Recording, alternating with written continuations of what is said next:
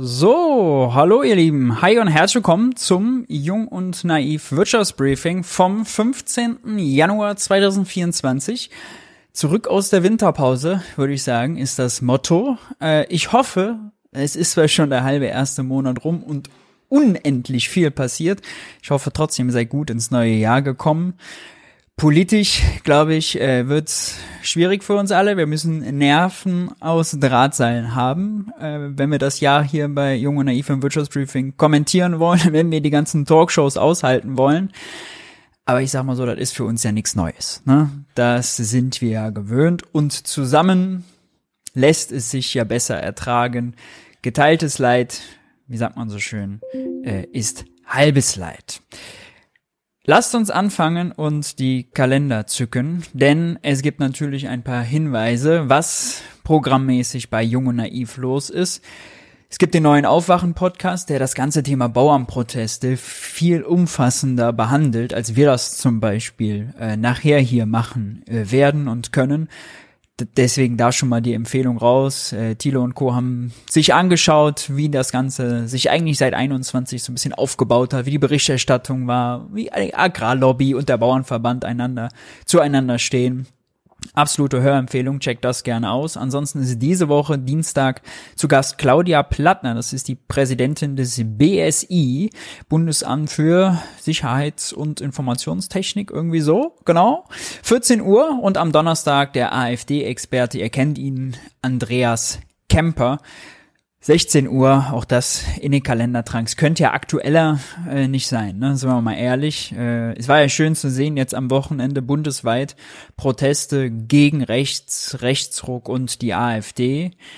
Was sehr gut ist. Äh, die Tatsache, dass das nötig ist, ist allerdings ja eher beklagenswert. Nötig geworden, unter anderem, ihr habt sicherlich mitbekommen, durch diese große Korrektivrecherche was äh, dort innerhalb des rechten Netzwerks so geplant wird. Ja. Wir schauen, wie ihr es kennt, auf die Wirtschaftsnews der Woche.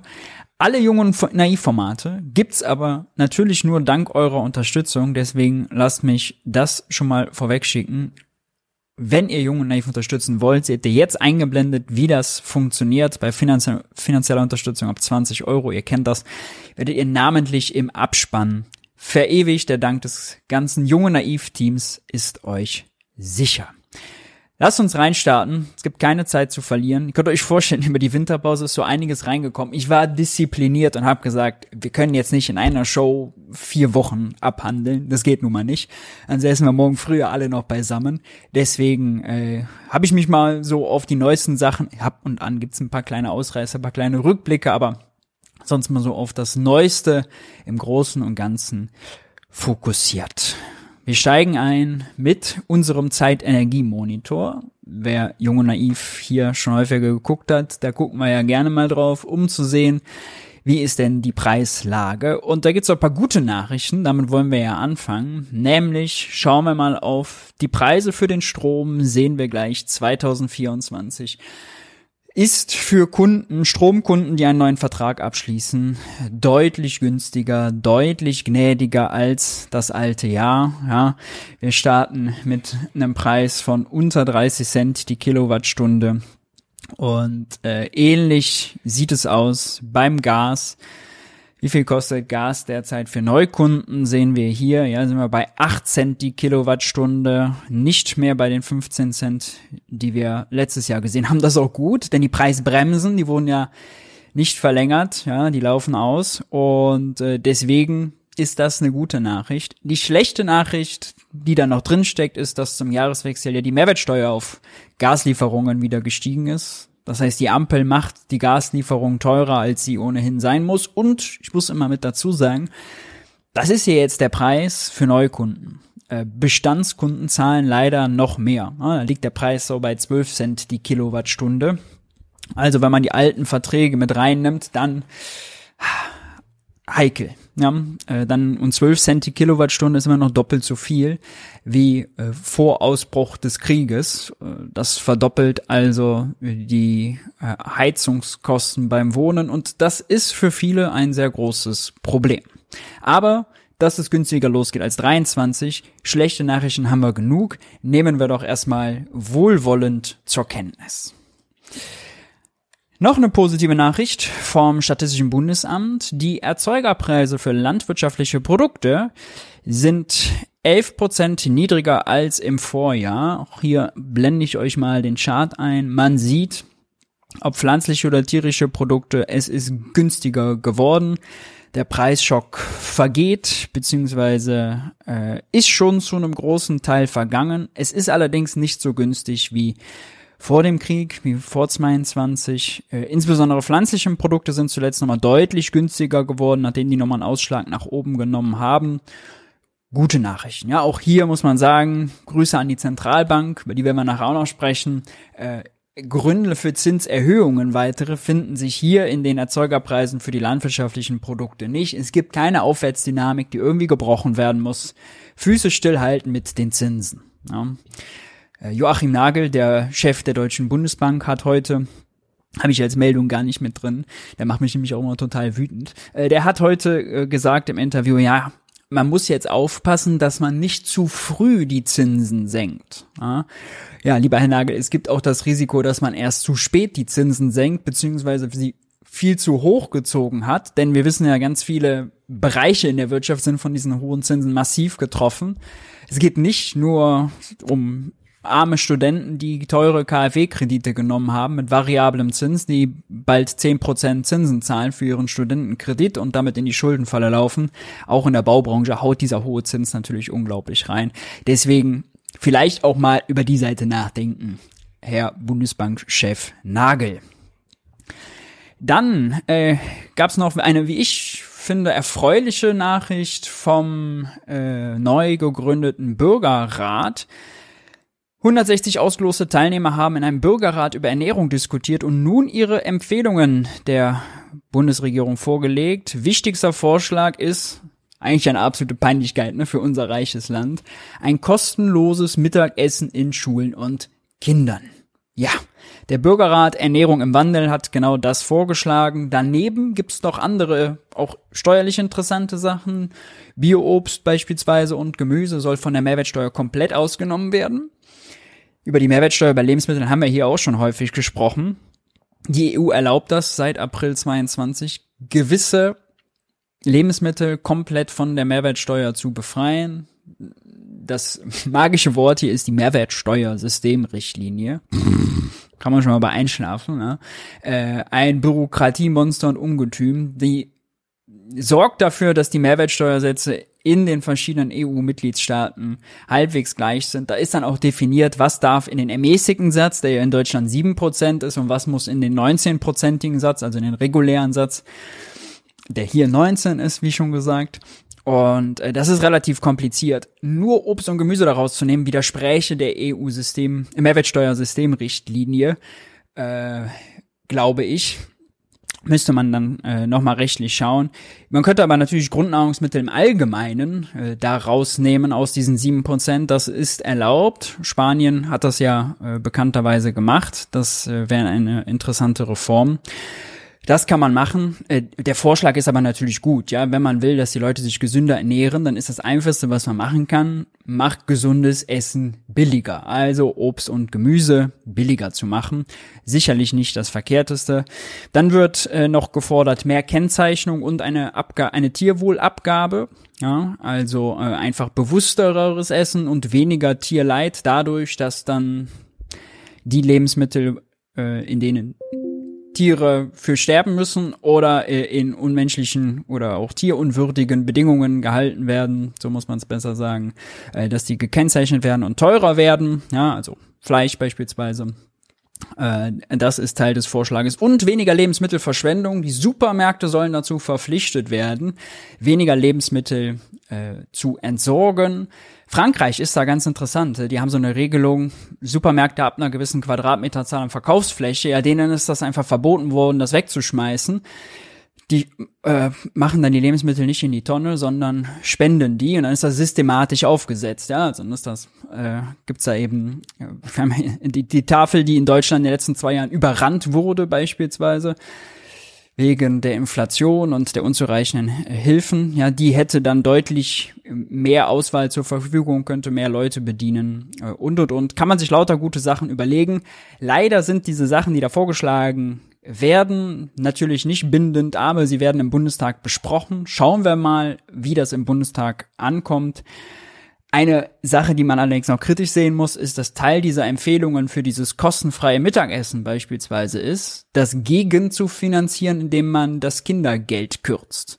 So, das ist also rechte Tasche, linke Tasche, ja. Arme Kinder bekommen dann weniger Kindergeld, aber ein kostenloses Mittagessen, so denn es denn die Schule anbieten kann da bin ich sehr vorsichtig. Ja? Da würde ich sagen, wenn wir doch kostenloses Mittagessen machen in Kitas und Schulen, dann bitte als Leistung on top und nicht bei den Kids vorher wegkürzen. Ja? Äh, das ist nämlich Quatsch.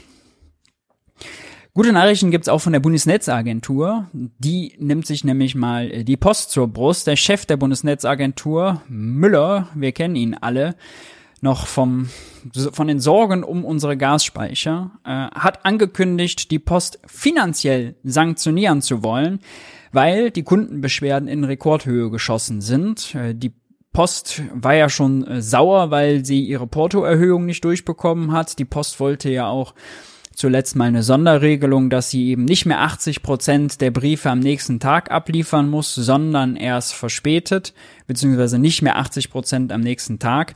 Das hat auch Klaus Müller nicht zugelassen. Äh, der nimmt die Post sich also zur Brust. Dann kann man nur sagen, gut so, ja, Gott sei Dank. Die spielen eine wichtige Rolle, werden dem nicht gerecht. Von daher äh, umso besser, wenn er dort mal genauer hinschaut und den Zeigefinger erhebt. Oh, die SPD, das habe ich auch noch unter guten Nachrichten verbucht, hatte letzte Woche Donnerstag, meins, was meine ich, äh, eine Fraktionsklausur, also die SPD-Bundestagsabgeordneten, alle, die der Teil der Fraktion sind, haben sich getroffen und überlegt, ah, was machen wir denn eigentlich dieses Jahr so, was sind unsere Themen, wie gehen wir es an? Und zentraler Teil der Klausur war eben ein neues Papier, eine neue Position zur Schuldenbremse zu beschließen. Da bin ich ja schon hellhörig geworden. Einzige, einzige, äh, einzelne SPD-Abgeordnete kommen ja immer wieder aus dem Gebüsch und sagen dann, ja, aber jetzt brauchen wir hier für die Hochwasser muss jetzt die Schuldenbremse ausgesetzt werden fürs Ahrtal muss die ausgesetzt werden. Natürlich bin ich für eine Reform, aber wissen natürlich ganz genau, ja, ihr Vortänzer und Bundeskanzler Olaf Scholz, der ist da überhaupt nicht für. Ja, Olaf Scholz hat Wolfgang Schäuble, Gott hab ihn selig, äh, auch ideologisch beerbt und die schwarze Null so lange verteidigt, bis wir Corona-Krise hatten. Und er berühmterweise die äh, Corona-Bazooka, wie er es damals genannt hat, zücken musste. Bis dahin hat Scholz auch die Schuldenbremse, äh, die schwarze Null, die noch strenger ist als die Schuldenbremse, verteidigt.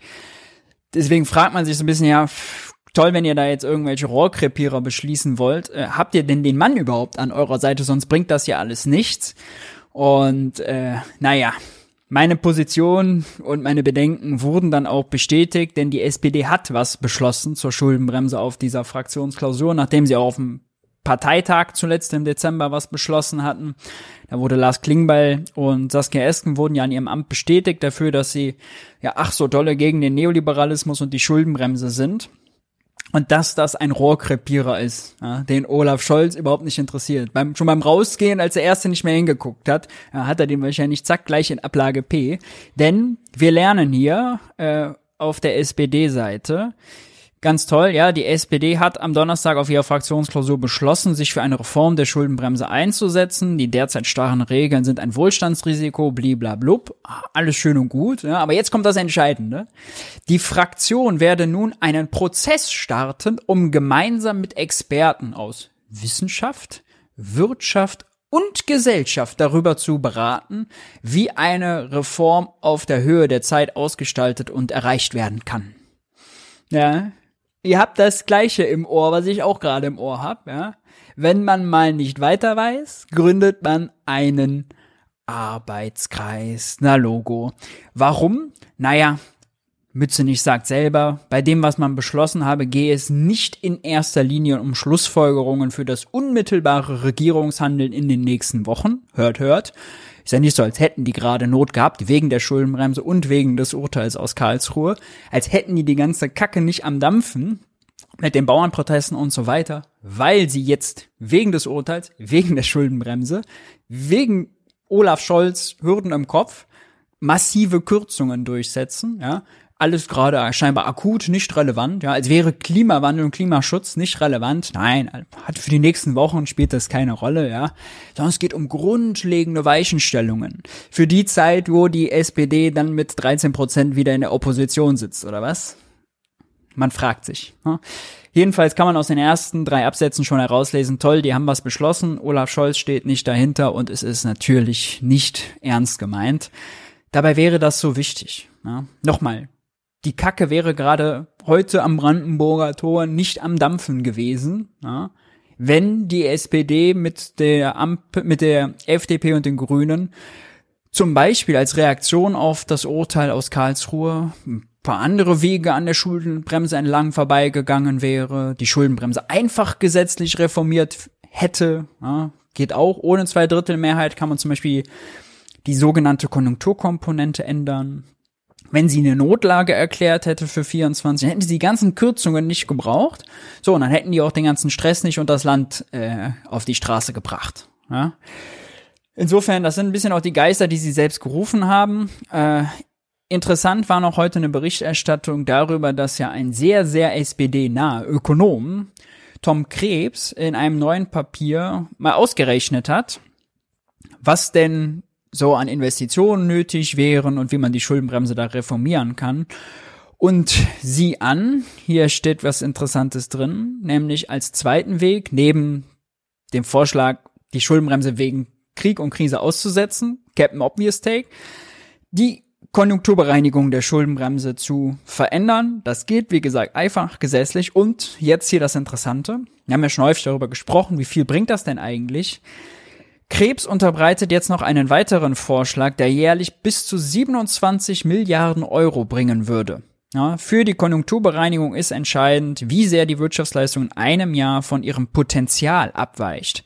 Krebs Vorschlag fußt darauf, dass die aus seiner Sicht passenden politischen Antworten, wie zum Beispiel die Investitionsoffensive, mit in diese Potenzialschätzung mit einbezogen werden. Es geht, wird immer gemessen, wo ist wahrscheinlich äh, unser Bruttoinlandsprodukt in diesem Jahr und was, wie groß hätte das Bruttoinlandsprodukt eigentlich sein können? Also was ist das Potenzial, ja, der Best Case, das, was wir am sozusagen am Maximum, am Limit aus unserer Volkswirtschaft rausholen können. Und bisher wird dieses Potenzial einfach errechnet als Fortführung aus der Vergangenheit. Ja, man guckt sich die an, wie war das, war die Wirtschaftsleistung in den letzten Jahren und macht dann da äh, eine Linie durch, paar Punkte aneinander, die dann zueinander passen. Ja, Standard, eben stand, statistisch sehr einfaches Verfahren, guckt sich den Trend an, führt das fort und sagt dann, ah ja, wenn das ja in der Vergangenheit so war, dann kann es ja in der nächsten, im nächsten Jahr nur so und so viel größer sein.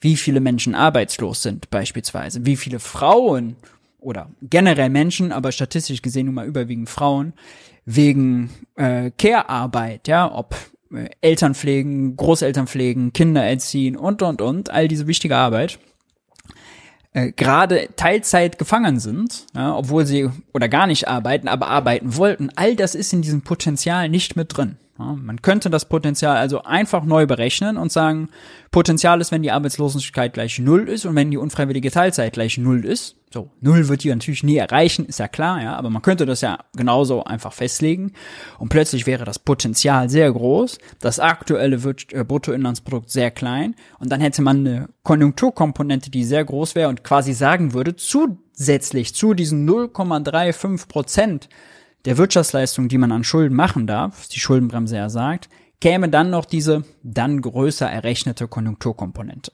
Und da braucht man nicht die CDU für anbetteln. Das geht einfach gesetzlich mit Kanzlermehrheit. Äh, ganz entspannt könnte die Ampel machen. Ja, könnte, könnte, könnte. Es steht sogar im Koalitionsvertrag, dass man daran will. Am Ende kommt es darauf an, wie genau man das verändern würde. Nur klar ist, wenn da ein Wille ist, dann ist da ein Weg. Ja, und das könnte man machen.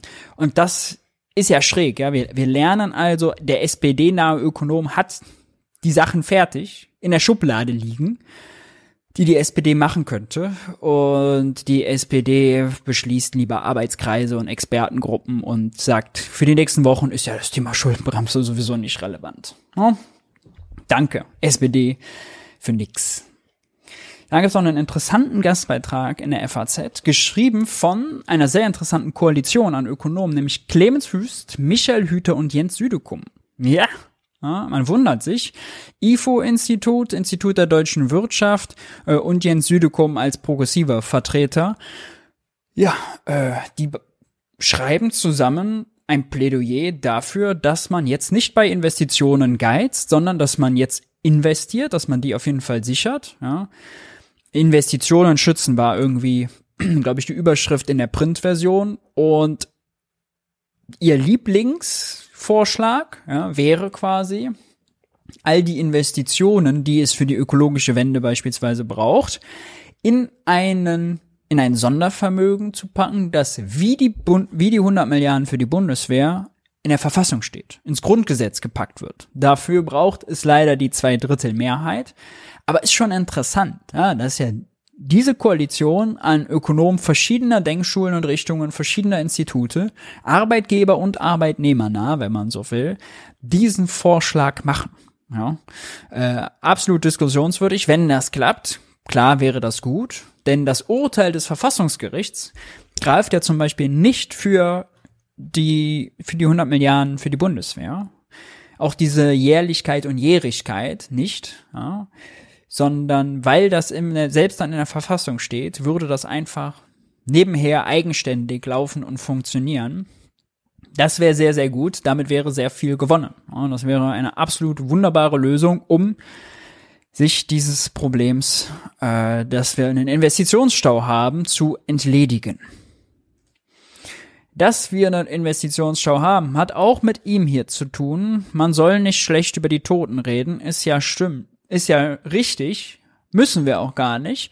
Wir reden schlecht über die, die zu gut über die Toten schreiben allerdings, nämlich hier dem Fall das ZDF mit einem Kommentar von Dr. Peter Frey, Wolfgang Schäuble, der große Vollendete im Nachruf, war dann doch was, äh, was ich jetzt nochmal mitnehmen musste, denn der Mann der schwarzen Null, schreibt er hier.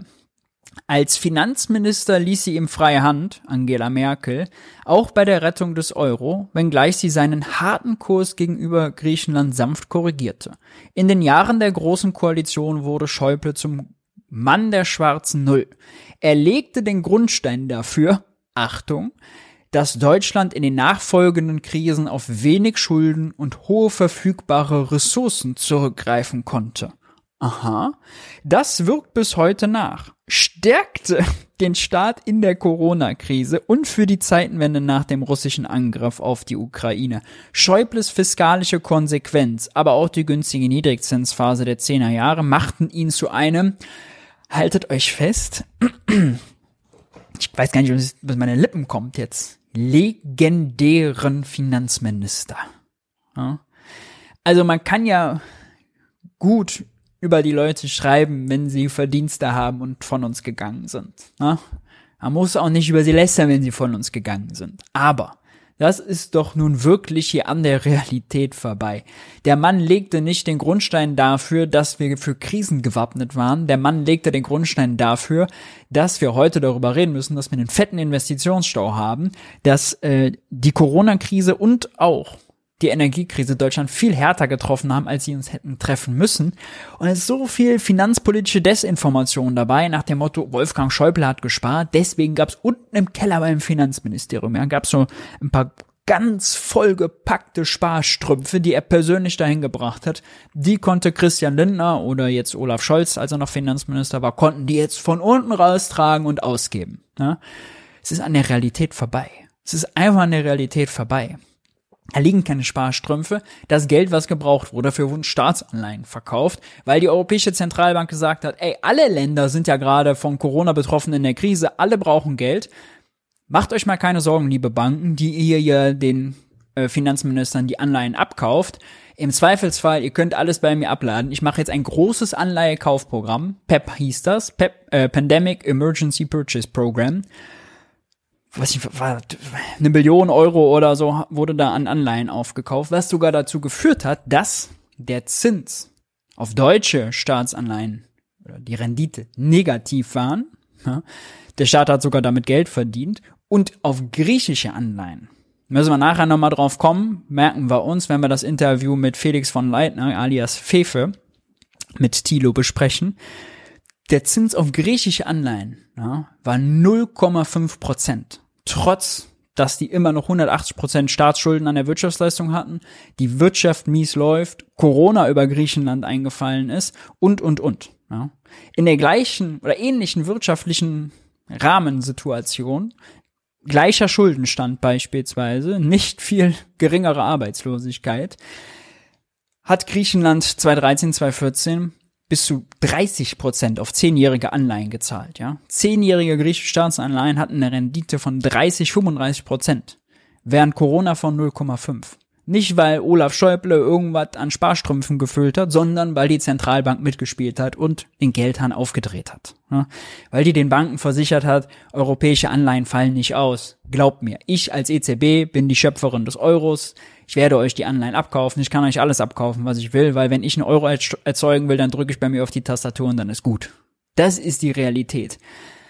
Dass Wolfgang Schäuble irgendwie in weiser Voraussicht Geld zurückgelegt hat, ist wirklich einfach an der Realität vorbei. Ja, an der Realität vorbei. Deswegen Desinformation äh, im Nachruf, liebes ZDF, das könnt ihr nun wirklich besser. Hoffe ich. Dann gab's heute die Meldung, auch die ja, kommt einem schon aus den Ohren raus. Mittlerweile ist ja nicht eine Information, die wir noch brauchen, aber nun ja, Oxfam macht sich die Mühe und errechnet es ja immer wieder neu, Gott sei Dank pünktlich jetzt zum World Economic Forum. Reiche werden reicher, Arme werden ärmer. Milliardäre konnten laut Oxfam ihre Vermögen seit 2020 stark steigen. Die Ärmsten haben verloren. Die Organisation fordert zu Beginn des Wirtschaftsforums in Davos andere Besteuerungen. Jetzt haltet euch fest. Äh, die fünf reichsten Männer haben ihr Vermögen von 2020 bis Ende 23 von 405 Milliarden US-Dollar auf 869 Milliarden US-Dollar steigern können. Da kann man doch nur applaudieren. Die ärmsten fünf Milliarden Menschen der Welt haben in der gleichen Zeit 20 Milliarden US-Dollar verloren. Das Gesamtvermögen der fünf reichsten Deutschen wuchs dem Bericht zufolge seit 2020 Inflation schon rausgerechnet, um rund drei Viertel oder 74 Prozent von etwa 89 auf 155 Milliarden US-Dollar. Oxfam fordert entsprechend das Ganze zu besteuern. Wir brauchen eine Besteuerung hoher Vermögen, damit auch die Superreichen ihren gerechten Beitrag zum Gemeinwohl leisten.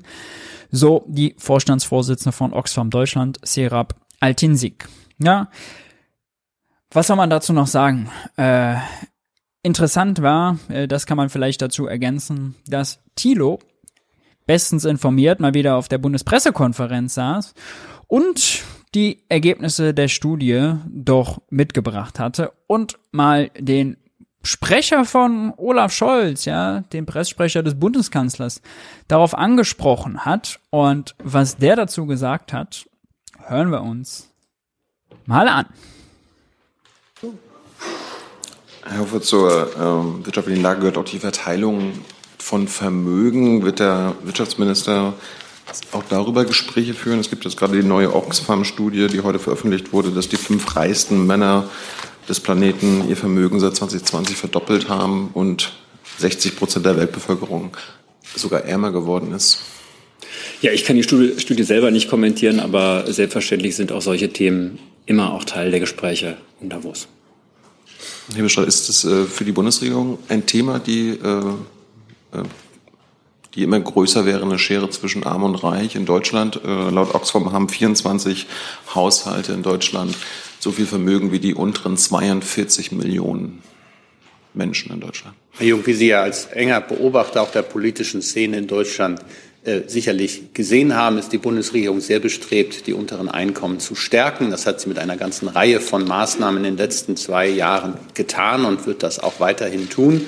Und es bleibt eine Aufgabe, diese von hat er etwa Einkommen gesagt? Ihnen beschriebene Schere näher zusammenzubringen. Aber es ist auch klar, dass ähm, wir den Weg, den wir eingeschlagen haben, in dieser Regierung weitergehen werden. Und da ist als erstes jetzt die Stärkung der, ähm, der niedrigen Einkommen. Und ähm, daran sind wir. Ich hatte aber nach Vermögen gefragt. Und ich habe auf Einkommen geantwortet und ähm, ihn auf die, Sie auf die ähm, Beschlusslage der Koalition verwiesen. Ja, was soll man sagen? Die falsche Antwort auf die richtige Frage. Äh, also es ist wirklich bitter, ja. Es muss, muss dazu sagen, es ist ein Pressesprecher vom SPD-Bundeskanzler. Ja. Jetzt nicht der FDP-Kanzler, der sagt, Vermögensungleichheit juckt mich nicht, ja. Die SPD schreibt sich das immer wieder in irgendwelche Papiere und Wahlprogramme. Was soll man dazu noch sagen? Und vor allem ist ja interessant, was er sagt. Merken wir uns mal für gleich, kommen wir nämlich noch zu es sei ja Programm der Regierung, kleine Einkommen erstmal zu stärken. Ja, da gab es nämlich auch noch eine Berechnung. Ich mache die nur einmal kurz auf die Überschrift, dass wir uns das schon mal merken für gleich. Berechnungen des IW, Instituts der deutschen Wirtschaft. Wahrlich kein linker Think Tank oder so, ja, sondern wirtschafts- und arbeitgebernah. Die meisten Bürger zahlen 24 mehr Steuern. Besonders Gering- und Durchschnittsverdiener trifft es hart. Hm. So viel zum Vorhaben der Ampel, kleine Einkommen besser zu stellen, um die Vermögensungleichheit zu verändern. Ja, also eine absolute Armutserklärung, äh, wie so häufig bei diesem Thema.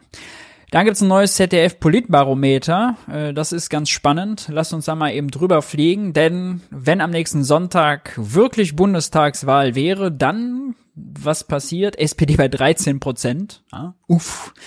Äh, die AfD bei 22, die Linke äh, bei 4, die FDP bei 4, beide also raus und als neue Kraft dabei seit kurzem BSW, das Bündnis Sarah Wagenknecht, hat sich letzte Woche Montag gegründet. Hier das erste Mal in der Umfrage mit dabei, wird bei 4% taxiert. Interessant ist, dass äh, hier von denjenigen, äh, die beim nächsten Mal BSW wählen würden, 52 Prozent Anhänger der Linken sind, also die, die Ja sagen, äh, und 36 Prozent der AfD, also von links und von rechts wird dort abgefischt. 17 Prozent übrigens noch freie Wähler. Von den Grünen nur vier, die werden also nicht angesprochen. Von der SPD 15, ne, ist noch ein relevanter Wert. Interessant ist aber hier die 52 Prozent bei der Linken. Der linke Parteichef Martin Schürdewan hatte ja nach der Pressekonferenz von BSW gesagt, er sehe darin keine Konfer Konkurrenz zur Linken, denn BSW sei ja keine linke Partei. Mit Blick auf diese Zahlen hier, dass 52 Prozent von denen, die sagen, die würden beim nächsten Mal sicher oder wahrscheinlich BSW wählen, sich als linken Anhänger bezeichnen, kann man nur sagen, steile These. Und äh, dann haben wir noch äh, neue Zahlen was die Zustimmungswerte der Kürzung in der Landwirtschaft angeht, da wir gleich auf die Bauernproteste kommen, nur 30 Prozent der Deutschen halten diese Proteste für übertrieben, 70 Prozent sagen nein, ja, und äh, die Hälfte ist für gegen diese Kürzungen. Zum Vergleich, bei der Bahn sprechen wir auch noch drüber, sind nur 43 Prozent der Befragten dafür, dass äh, die Bahn streikt, ja, stehen hinter der GDL. 54 Prozent sagen nein, sie haben kein Verständnis für die Streiks. Wobei, man müsste sich das wahrscheinlich schon mal angucken, für Bahnstreiks, wo die Leute ja selbst von betroffen sind in ihrem Alltag. Entweder weil mehr Stau auf der Autobahn ist, weil die alle dann mit dem Auto fahren, oder weil die Bahn nicht fährt und man nicht von A nach B kommt, äh, ist das wahrscheinlich sogar noch ein gar nicht so verkehrter Wert, wenn 43 Prozent dann noch auf der Seite stehen. Äh, das war ganz interessant. Und natürlich Rekord schlechte Umfragen für Bundeskanzler Scholz und die Ampel. 67 Prozent geben an, dass Olaf Scholz seine Arbeit eher schlecht macht. Ja, äh, ein sehr niedriger Wert. Anfang 22 stand er noch bei äh, unter 25 Prozent. Da fanden noch zwei Drittel ungefähr die Arbeit von Bundeskanzler Olaf Scholz gut. Seitdem hat sich was äh, verändert und gedreht, ja, was die Stimmungslage angeht. Und deswegen verstehe ich schon allein politstrategisch nicht, ja, dass die Ampel sich jetzt auf diese Kürzungsdebatte und auf diese Kürzungen so einlässt, ja, dass sie jetzt den Leuten zum Jahreswechsel in so einem Umfragetief reihenweise zusätzliche Belastungen äh, zumuten da geht es jetzt nicht nur um Agrardiesel, ja, sondern höhere CO2-Preis, Sozialbeiträge steigen, die äh, Mehrwertsteuer auf Gas, auf Fernwärme, auf äh, Speisen in der Gastro steigt, ja, also wirklich sehr, sehr schlechte Stimmungslage. Noch ganz kurz eine äh, interessante Meldung zu BSW, falls verpasst. Der ehemalige linken Abgeordnete Fabio De Masi äh, wird EU-Spitzenkandidat für BSW. Transparenzhinweis, ich habe äh, von 2020 bis 2021 für Fabio De Masi im Bundestag äh, gearbeitet. Ja, neutral äußern kann ich mich hierzu jetzt äh, also natürlich nicht. Aber äh, in Sachen äh, Wirtschaft ist das interessant, wenn Demasi, der ja über Parteigrenzen hinweg zumindest geschafft hat, sich Anerkennung für seine Investigativarbeit zu Cum-Ex, zu äh, Wirecard, ja, äh, zu sonstigen Finanzskandalen äh, geschafft hat zu erlangen, wenn der in die Talkshows kommt, wenn es um die EU-Wahl geht, ja. Äh, seine Position zur Vermögensbesteuerung, Schuldenbremse kann man auch mit progressiv bezeichnen. Von daher, das ist ganz interessant für die Debatten.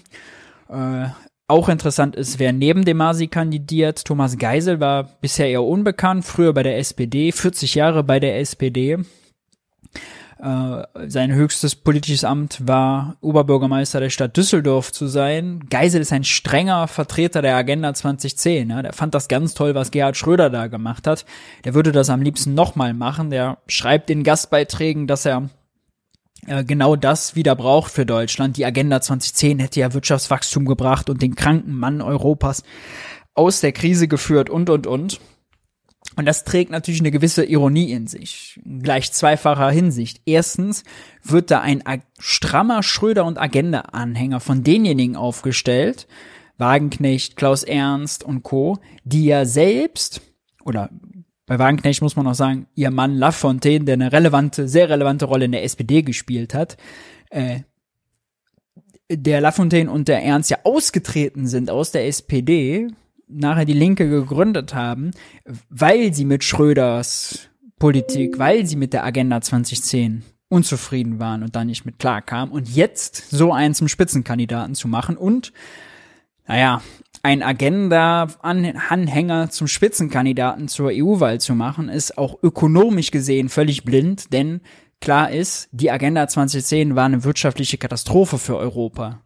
Niedriglöhne in Deutschland, niedrige Inflation in Deutschland, die dazu geführt hat, dass während Frankreich zwei Prozent Inflation hatte, wie äh, beabsichtigt ja und wie in den Regeln festgehalten und Italien drei Prozent, sind jedes Jahr die deutschen Produkte im Vergleich zu den französischen und italienischen bei gegebener Qualität günstiger geworden. Der deutsche, Deutschland hat sich auf dem Rücken des Binnenmarktes und der Arbeiter in Deutschland zum Exportweltmeister äh, hoch konkurriert, die europäischen Nachbarn Frankreich und Italien deindustrialisiert, niederkonkurriert. Insofern war die Agenda 2010 wirklich also sehr schlecht für Deutsch, äh, für Europa, gerade für die großen Nachbarn, die großen Industrienachbarn, die größten Industrieländer der EU, Frankreich und Italien. Und man macht da jetzt ein bisschen den Bock zum Gärtner, wenn man meint, mit so einem jetzt zur Europawahl an, anzutreten. Also das ist wirklich ein Himmelfahrtskommando und auch kaum nachvollziehbar. Äh, Demasi war ein großer Euro-Kritiker und er hat auch Deutschland als Exportweltmeister immer wieder kritisiert. Geisel muss das ja abfeiern. Nichts anderes war die Agenda 2010. Ja, ein Geschenk für die deutsche Exportwirtschaft. Man kann sich auch angucken, seit wann die Exportüberschüsse in Deutschland explodiert sind, nach den Jahren der Agenda 2010. Äh, insofern ein spannendes äh, oder ja, interessante Personalentscheidung. Dann äh, lasst uns über äh, die Bauernproteste kurz mal sprechen und anschauen, was Christian Lindner dazu denn heute gesagt hat. Der hat nämlich heute gesprochen im Brandenburger Tor. Das hat heute einen ganz äh, guten Artikel, äh, der der Frage nachgegangen ist, wie geht's den Bauern denn eigentlich finanziell? Denn nur daher kommt ja der Protest, der sich dagegen richtet, dass die Ampel als Teil des Kürzungsprogrammes bei der Kfz-Steuer beim Agrardiesel was wegkürzen wollte. Das ist jetzt wenn man beides mal nimmt, äh, in Summe wäre es jetzt nichts gewesen, was jetzt so komplett also für alle, für die ganzen Landwirte irgendwie existenzgefährdend gewesen wäre. Ja, die gerade weil die neun Milliarden Euro an Subventionen und äh, die wären ja nicht komplett gestrichen worden oder so. Ja, klar hätte das was mit der Wettbewerbsfähigkeit gemacht, hätte das Gewinne gekostet. Hier haben wir einen Wert. Im Ackerbau entspreche die Kürzung nach Christian Henning, Professor für Agrarpolitik, äh, etwa 2,5 Prozent des Gewinns. Das ist nichts, nichts, das ist was, ja. Und beim Agrardiesel ist es auch so, es gibt keine E-Alternativen bei den ganzen Großgeräten dort. Das heißt, eine Lenkungswirkung gibt's auch nicht, ja. Das ist nicht ökologisch äh, wirklich sinnvoll, auch dann, wenn es die Alternativen nicht gibt, wenn die nicht marktreif sind. Das heißt, äh, dass das Ärger hervorruft, kann man schon nachvollziehen. Natürlich, weil dass das so äh, sich entzündet hat, liegt daran, dass da sehr viel reinprojiziert wurde, dass der Bauernverband das strategisch genutzt hat, dass das von äh, Rechten und anderen genutzt wurde als Projektionsfläche, ist ja alles völlig klar, wurde auch schon alles, wir sind ja jetzt am Ende dieser Protestwoche schon alles debattiert. Kurz ein paar ökonomische Zahlen. Äh, hier einmal die Gewinne der äh, Landwirte von 2010 bis 2023. Hier sehen wir, 22, 23 ging es ordentlich hoch, beziehungsweise in den letzten zwei, drei Jahren. Ja, äh, der durchschnittliche Gewinn der Haupterwerbsbetriebe auf 115.000. Früher lag er unter 60.000. Hier ist allerdings natürlich auch Inflation dran, ja. Also auch die Steigung der Erzeugerpreise, die wir eben hier hatten, ganz zu Beginn, landwirtschaftlicher Produkte ja, die jetzt einfach 40 Prozent über dem Niveau von 2020 liegen, sind selbstverständlich Teil dieser Grafik. Ja. Die äh, größeren Betriebe machen größere Gewinne, soweit so klar. Kleinere Betriebe, ja, mit 36.400 Euro Gewinn, das ist nicht sonderlich viel, ehrlicherweise. Vor allem, wenn da ein Selbstständiger hinter von leben muss. Äh, und das ist ja sowieso was, äh, wo ich auch nochmal jetzt auf den Aufwachen-Podcast, den letzten, verweisen will. Da haben äh, Tito, Hans und äh, Stefan das sehr, sehr gut und sehr, sehr detailliert in fast drei Stunden, glaube ich, dekonstruiert. Das ja, also wenn man sich die grundsätzlichen Probleme mit der Landwirtschaft anguckt, ja, dann geht einfach viel zu viel nach dem Motto wachse oder weiche. Äh, die Großen gewinnen, die Großen machen fette Gewinne, die Großen können die standardisierten Produkte anbieten, die Kleinen, die verlieren, ja, die Kleinen werden auch bei den Subventionen weniger bedacht und, und, und. Äh, das ist so ein Grundproblem und damit zusammenhängt auch hier immer weniger Bauernhöfe, landwirtschaftliche Betriebe in Deutschland, ja, 40.000 in den letzten zwölf Jahren verloren. Und Deutschland liegt bei Agrarsubventionen der EU relativ weit vorne. Hier 22, 6,33 Milliarden Euro plus Gelder aus dem Bundeshaushalt.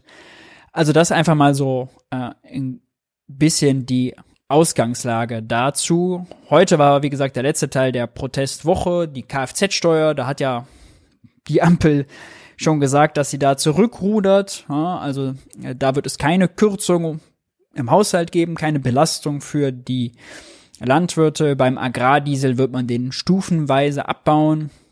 Was an sich eine gute Idee ist, stufenweise oder sowas langsam zu machen, weil dann weiß jeder, okay, dann und dann kommt die Belastung und wenn ich der Belastung entgehen will, dann muss ich doch schauen, dass ich auf Alternativen umstelle, was natürlich nicht geht, wenn man am, weiß nicht, Heiligen Abend entscheidet, zum 1. Januar den Agrardiesel zu kürzen. Ja, dann hat man natürlich nicht solche Anpassungen im Markt, dann ist einfach Wer es bezahlen kann, bezahlt es. Alle anderen müssen teurer werden oder haben weniger Gewinn und sind dann vor allem benachteiligt gegenüber, sagen wir mal, den polnischen Bauern beispielsweise. Auch das ist ein häufig vorgebrachtes Argument. Was richtig ist, dass in der EU, solange das nicht äh, einheitliche Standards sind mit äh, einheitlichen Subventionsregeln, Steuer, steuerlichen Belastungen und, und, und, natürlich eine Konkurrenz ist, weil ja, alle produzieren dort für den Weltmarkt in der EU. Auch das ja hier dann immer gesagt wird, ja, jeder Bauer, der würde dafür sorgen, dass es in Deutschland noch Kartoffeln auf dem Teller gibt. Das ist natürlich Quatsch. Ja, gerade die deutsche Landwirtschaft ist sehr, sehr exportorientiert. Äh, da geht's auch darum, äh, weltmarktfähige Preise zu haben, nicht nur die, die der deutsche Michel sich zu Hause dann leisten kann. Ja, also da steckt schon viel viel mehr dahinter. Ähm, interessant war, dass Christian Lindner heute sich getraut hat, äh, will man schon fast sagen, auf der großen Bauerndemo in Berlin zu sprechen. Schon im Vorfeld hat er die Erwartungen gedämpft. Ich fand aber interessant, mit welcher Begründung Christian Lindner sich denn auf die Seite der Bauern schlagen wollte, nämlich hier schrieb er vorher, persönlich sei es für ihn als Bundesfinanzminister schmerzhaft auch Zielscheibe der Protest zu sein, gestand Lindner, der am Montag bei der Demo auftreten will. Und jetzt das Argument, als Jäger Stallbursche meiner eigenen Frau, der beim Ausmisten des Pferdestalls helfe und als derjenige, der schon im Alter von drei Jahren laut Familienerzählung als ersten Berufswunsch Bauer geäußert, ist das nicht romantisch? Ist das nicht eine romantische Geschichte? Auch der kleine Krischi mit drei Jahren hat doch gesagt, laut Familienerzählung, ja, dass er Bauer werden will. Ja, dann ist das natürlich, ach, wirklich schade. Er ist doch auf der Seite der Bauern. Ne?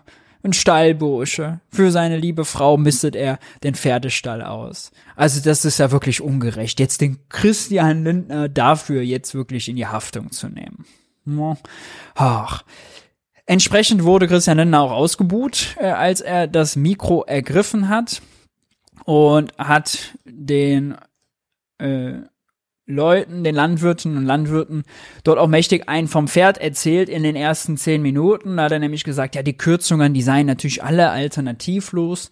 Sein Standardargument gebracht, jetzt ist ja nun mal, also, das Geld muss erwirtschaftet werden, jetzt gehen 40 Milliarden Jahr für Zinsen drauf. Deswegen bleibt für alles andere kein Geld mehr da. Ja, muss ja irgendwo gekürzt werden und deswegen halt auch bei den Landwirten. Und äh, dann nachher zu erklären, wo er denn dass er oder dass er ja schon sogar bei sich selber im eigenen Ministerium anfange. Und weil die Rede so schwer war, hat Christian Lindner einen ganz, ganz faulen Trick aus der Trickkiste geholt, um sich mit den Bauern gemein zu machen. Denn natürlich hat der Christian Lindner, ja, wenn er kürzt und die anderen bekommen weniger, dann sind das einfach Interessenskonflikte. Dann stehen die nicht auf derselben Seite. Auch wenn er Jäger und Stallbursche ist und früher Bauer werden wollte, ja. Aber es gibt natürlich einen Trick, mit dem kann Christian Lindner sich auf deren Seite stellen. Man braucht einen gemeinsamen Feind.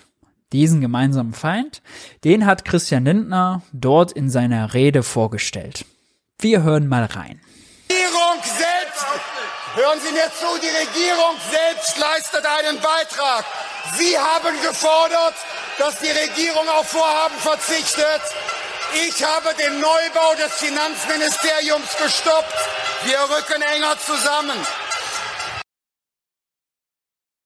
Ach, wie Christian Lindner muss jetzt äh, in wahrscheinlich sein Büro ist natürlich gar nicht davon betroffen, ja, aber im Finanzministerium rückt man jetzt enger zusammen. Der Neubau ist gestoppt. Ja, man man kürzt auch bei sich selber. Und jetzt zum faulen Trick. Passt mal ganz genau auf.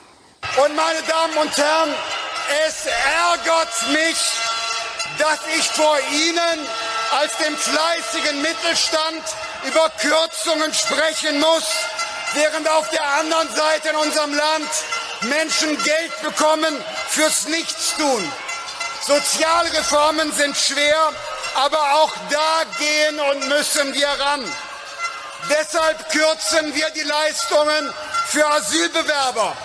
Deshalb sparen wir eine Milliarde Euro beim Bürgergeld. Denn wir dürfen es nicht länger tolerieren, wenn Menschen sich weigern, für ihr Geld zu arbeiten. Das ist nicht nur eine Frage des Geldes, das ist eine Frage der Gerechtigkeit und wir beantworten sie. Ja, äh, meine Damen, meine Herren, hier haben Sie ein Musterbeispiel gesehen von nach unten treten, na, äh, von sogenannter ganz klassischer Hetzerei. Lindner tritt auf die Asylbewerber und die Bürgergeldempfänger, um sich mit den Bauern zu solidarisieren. Ja das ist moralisch, ganz vielen Ebenen völlig verwerflich, aber es ist auch einfach ökonomischer Unsinn, ne? diese Gruppen gegeneinander auszuspielen.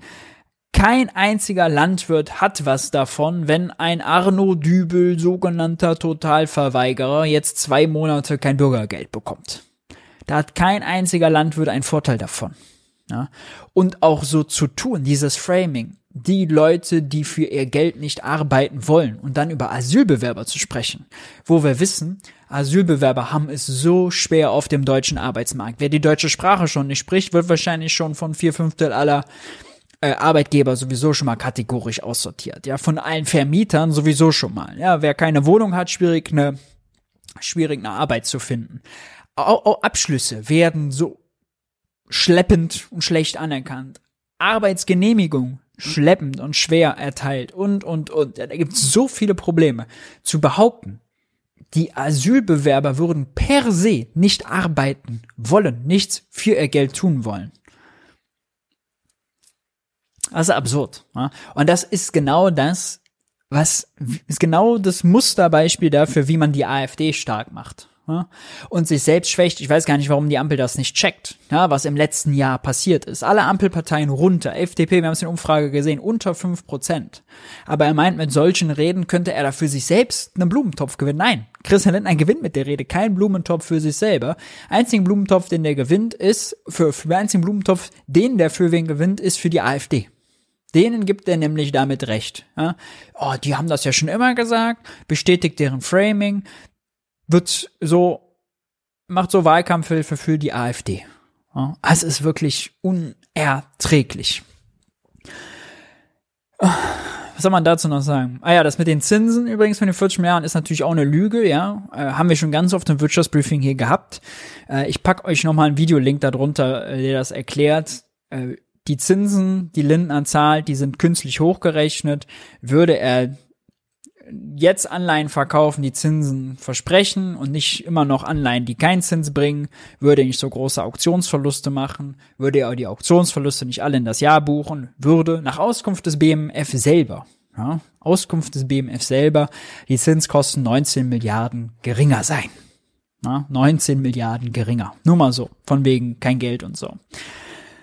Äh, Im weiteren Verlauf hat er denen noch gesagt, dass äh, es ja ganz falsch wäre, es jetzt besser zu kürzen, als die Einkommenssteuer zu erhöhen.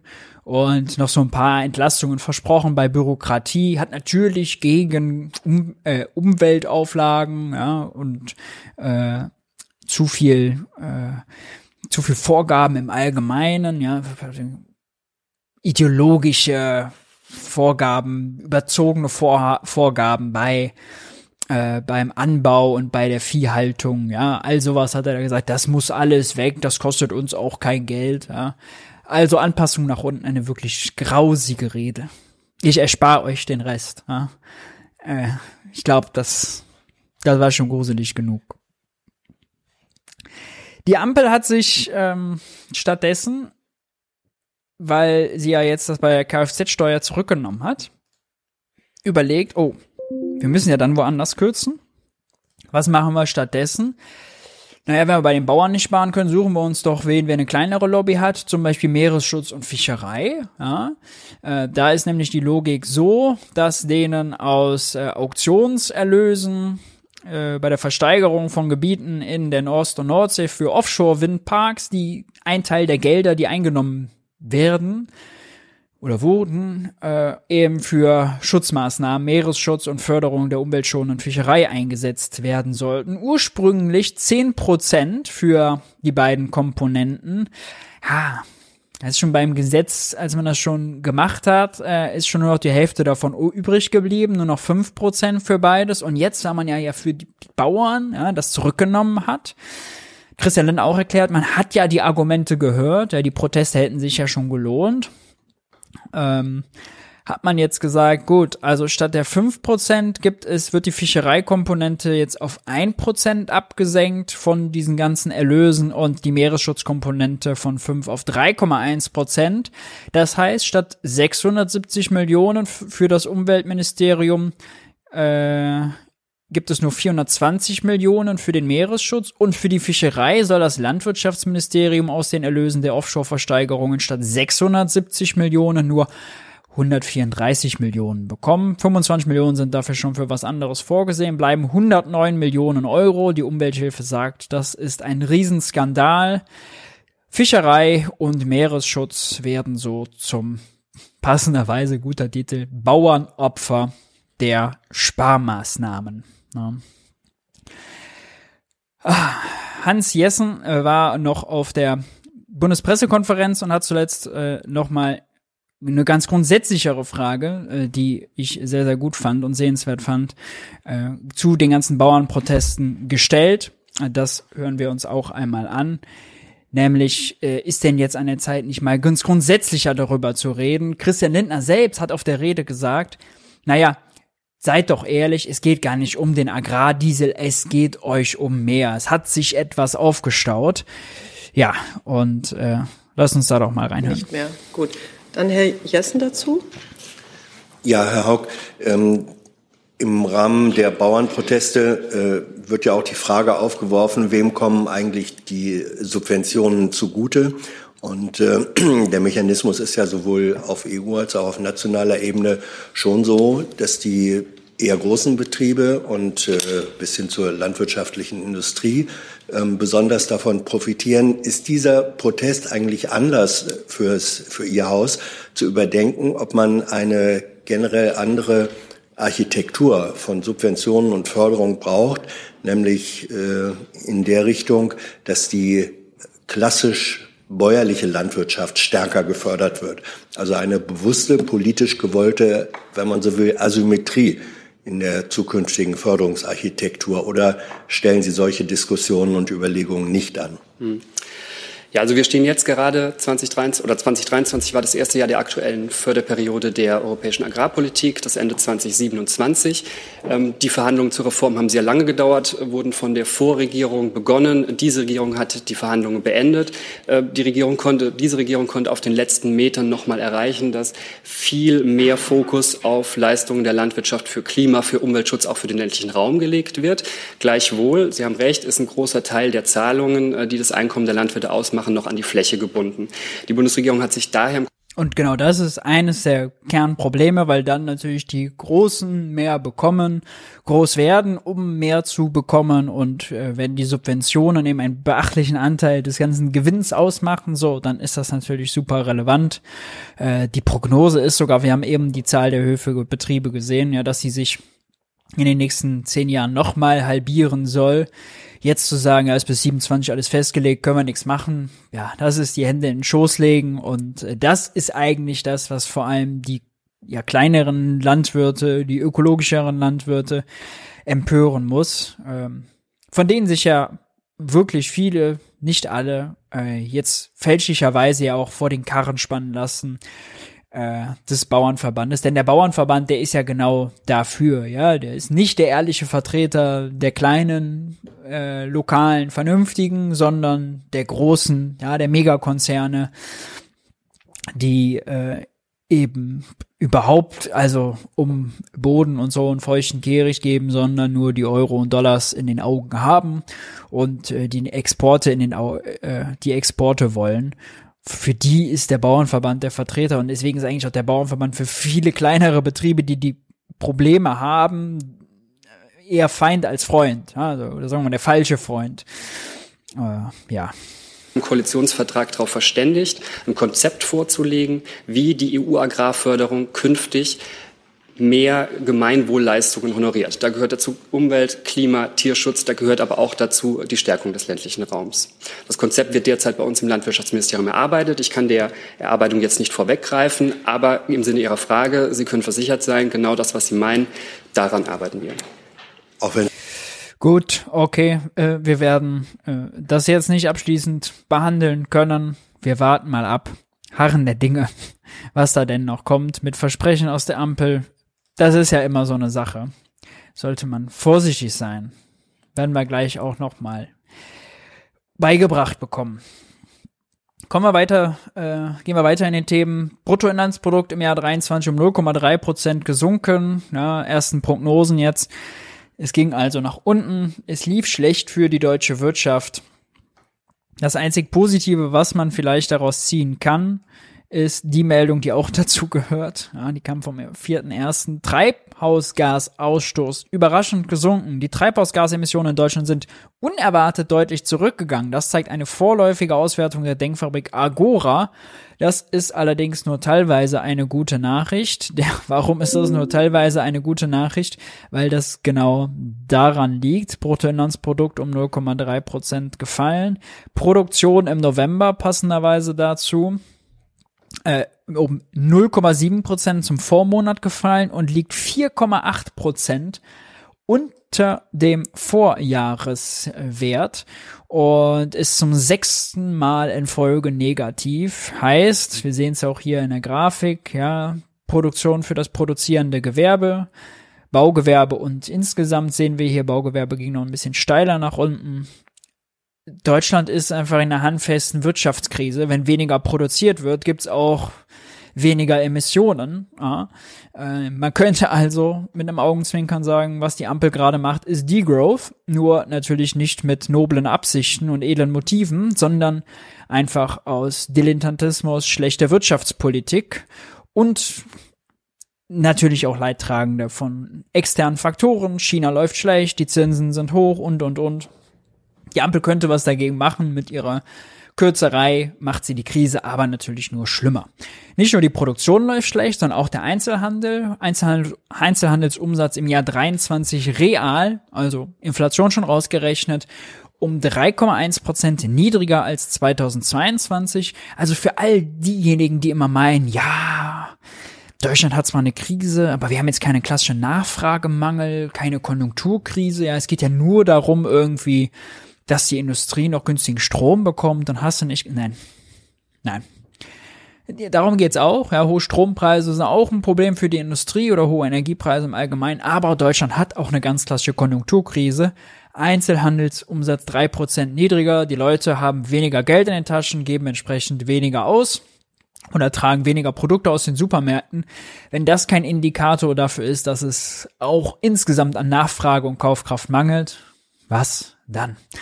Könnte auch nochmal einen anderen Wert nehmen, äh, zum Beispiel hier der Gastgewerbeumsatz. Ja, der liegt, wie man hier sieht, in neun Prozent unter äh, dem Ausgangswert von 2015, beziehungsweise noch besser ist eigentlich diese Zahl. Für Hotel- und Beherbergungsunternehmen lag der Umsatz im Oktober 23 7,5 Prozent. Preis Kalender und Saison bereinigt unter dem Vorkrisenniveau von 2019.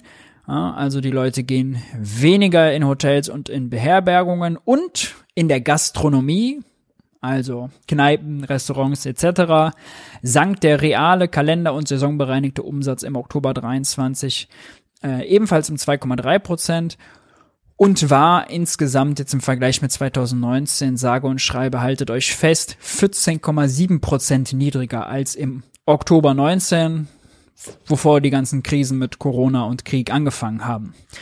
Wenn minus 15 Prozent in der Gastro, minus 3 Prozent im Einzelhandel, ja, äh, im Einzelhandel, wenn man sogar nochmal guckt, Einzelhandel mit Lebensmitteln, war es glaube ich sogar noch drastischer äh, reale Umsätze im Lebensmitteleinzelhandel auf dem niedrigsten Niveau der vergangenen Jahre. Hier sehen wir in Blau Real, Kalender und Saison bereinigt. Ja, ist der reale Umsatz im Einzelhandel mit Lebensmitteln einfach auf dem Niveau von 2015. Ja, die Leute tragen gerade so viel Güter aus den, aus den Supermärkten wie 2015, als hätte es acht Jahre keinen Wohlstandfortschritt gegeben. Ja? Wenn das keine Zeichen sind für eine ganz klassische Wirtschaftskrise, Konjunkturkrise, fehlende Nachfrage, fehlende Kaufkraft und ein Konjunkturprogramm nötig macht, dann frage ich mich, was dann? Ja, welche Daten braucht es dann noch? Also Wahnsinn. Handelsblatt Research hat äh, mal ein paar Studien zusammengelegt und errechnet, was es denn braucht, wenn man die Energieinfrastruktur in Deutschland bis 2045 klimaneutral machen will und kamen auf einen äh, hohen Wert. 1,1 Billionen Euro bräuchte es allein bis 2045 in unsere Energieinfrastruktur. Wasserstoffnetze, Ausbau von Stromnetzen, ähm, Ausbau von äh, Kraftwerken erneuerbarer Energie, ja, Solarpaneele installieren, Windkraftanlagen ausbauen und, und, und. 1,1 Billionen Euro bis 2045, 1100 Milliarden Euro. Das ist das, über was wir reden sollten. Das ist die Summe, über die wir in den Talkshows reden sollten. Ja, und damit sind wir nur bei Energieinfrastruktur. Da sind wir noch nicht bei kaputten Straßen, kaputten Brücken, kaputten Schulen, geschlossenen Jugendzentren, Datenschutz, ja, äh, für Sicherheit für unsere IT, alles noch gar nicht. Ja, noch 0,0. Sind nur bei Energieinfrastruktur 1,1 Billionen Euro. Und das sind natürlich nicht alles staatliche Ausgaben. Vieles haben wir ja privatisiert, also pseudo-privatisiert, zum Beispiel bei Netzen. Aber das ist das, was es bräuchte. Und worüber redet die Ampel? Ja, über Erbsen bei den Landwirten und bei Arbeitslosen. Ja, Christian Lindner feiert sich dafür, dass er eine Milliarde beim Bürgergeld wegkürzt. Und bei Asylbewerbern. Und darüber müssen wir eigentlich reden, über diese 1,1 Billionen zusätzlich. Wir haben, wir haben das, das Vorzeichen ist schon falsch. Nicht nur, dass die Summen ja, astronomisch zu klein sind, mikroskopisch zu klein wäre wahrscheinlich die bessere Metapher, sondern wir haben auch das falsche Vorzeichen, Leute. Wir reden über die komplett falschen Dinge.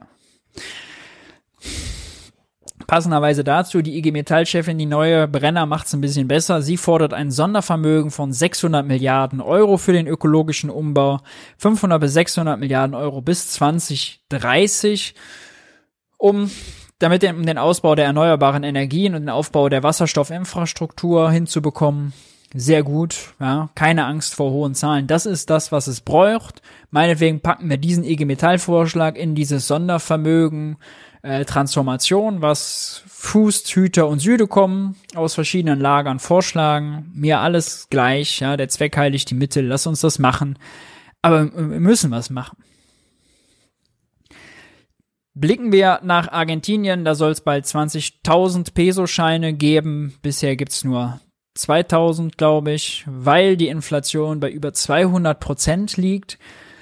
Argentinien hat damit schon sehr häufig Probleme gehabt. Argentinien hat sehr hohe äh, US-Dollar-Schulden. Und die US-Dollar-Schulden, für die ist das ganz bitter, wenn der Peso, so die eigene Währung zum US-Dollar, sehr häufig sehr stark abschmiert. Das haben wir zum Beispiel zuletzt gesehen äh, ganz bitteren Zahlen in den letzten fünf Jahren hat der argentinische Peso zum US-Dollar einfach 95 Prozent an Wert verloren. Er ist in zehn Jahren sogar 99 Prozent ja, de facto wertlos gegenüber dem US-Dollar geworden. Äh, das ist richtig bitter. Es gibt tausend Gründe, warum Argentinien eine hohe Inflation hat, ja, vor allem ganz viel importierte Inflation. Wenn man eben viel einkaufen muss aus dem Ausland und die Währung so hart abschmiert, dann wird natürlich alles extrem teuer. Ja. Der Leitzins der Zentralbank war zuletzt bei 130 Prozent, jetzt nur noch bei 100 Prozent. Und auch das ja ein Leitzins von 100 Prozent. Das an sich ist schon an und für sich ist schon ein Inflationstreiber, denn das bedeutet ja, wenn der Leitzins 100% ist, man bekommt fürs Nichtstun, für sein Geld auf die Bank zu legen, 100% Zinsen, verdoppelt also seine Bankeinlagen. Ja, die werden jedes Jahr verdoppelt. Wenn man jetzt weiß, risikolos werden die Bankeinlagen verdoppelt, was bedeutet das denn für alle, die ihre Gelder nutzen, um unternehmerisch tätig zu sein? Ja, für Bäcker Lutze, der das Geld nicht auf der Bank liegen lässt, sondern Leute damit bezahlt, einen Ofen anschafft, um Brötchen zu backen. Für den heißt das ja, der muss mindestens in einem Jahr seine Rendite verdoppeln, ja. Sonst wäre das die ganze Mühe überhaupt nicht wert. Oder eine Rendite von, so, andersrum, eine Rendite auf sein eingesetztes Kapital von 100 Prozent haben, sonst wäre das die ganze Mühe ja nicht wert. Ja, weil 100 Prozent, die hätte auch für nichts tun, für am Pool liegen und Cocktail schlürfen äh, und Geld zur Bank bringen machen können. Ja? Also der risikolose Leitzins ist immer quasi, sind die Opportunitätsgewinne oder Kosten, je nachdem von welcher Seite man es denkt, die man hat.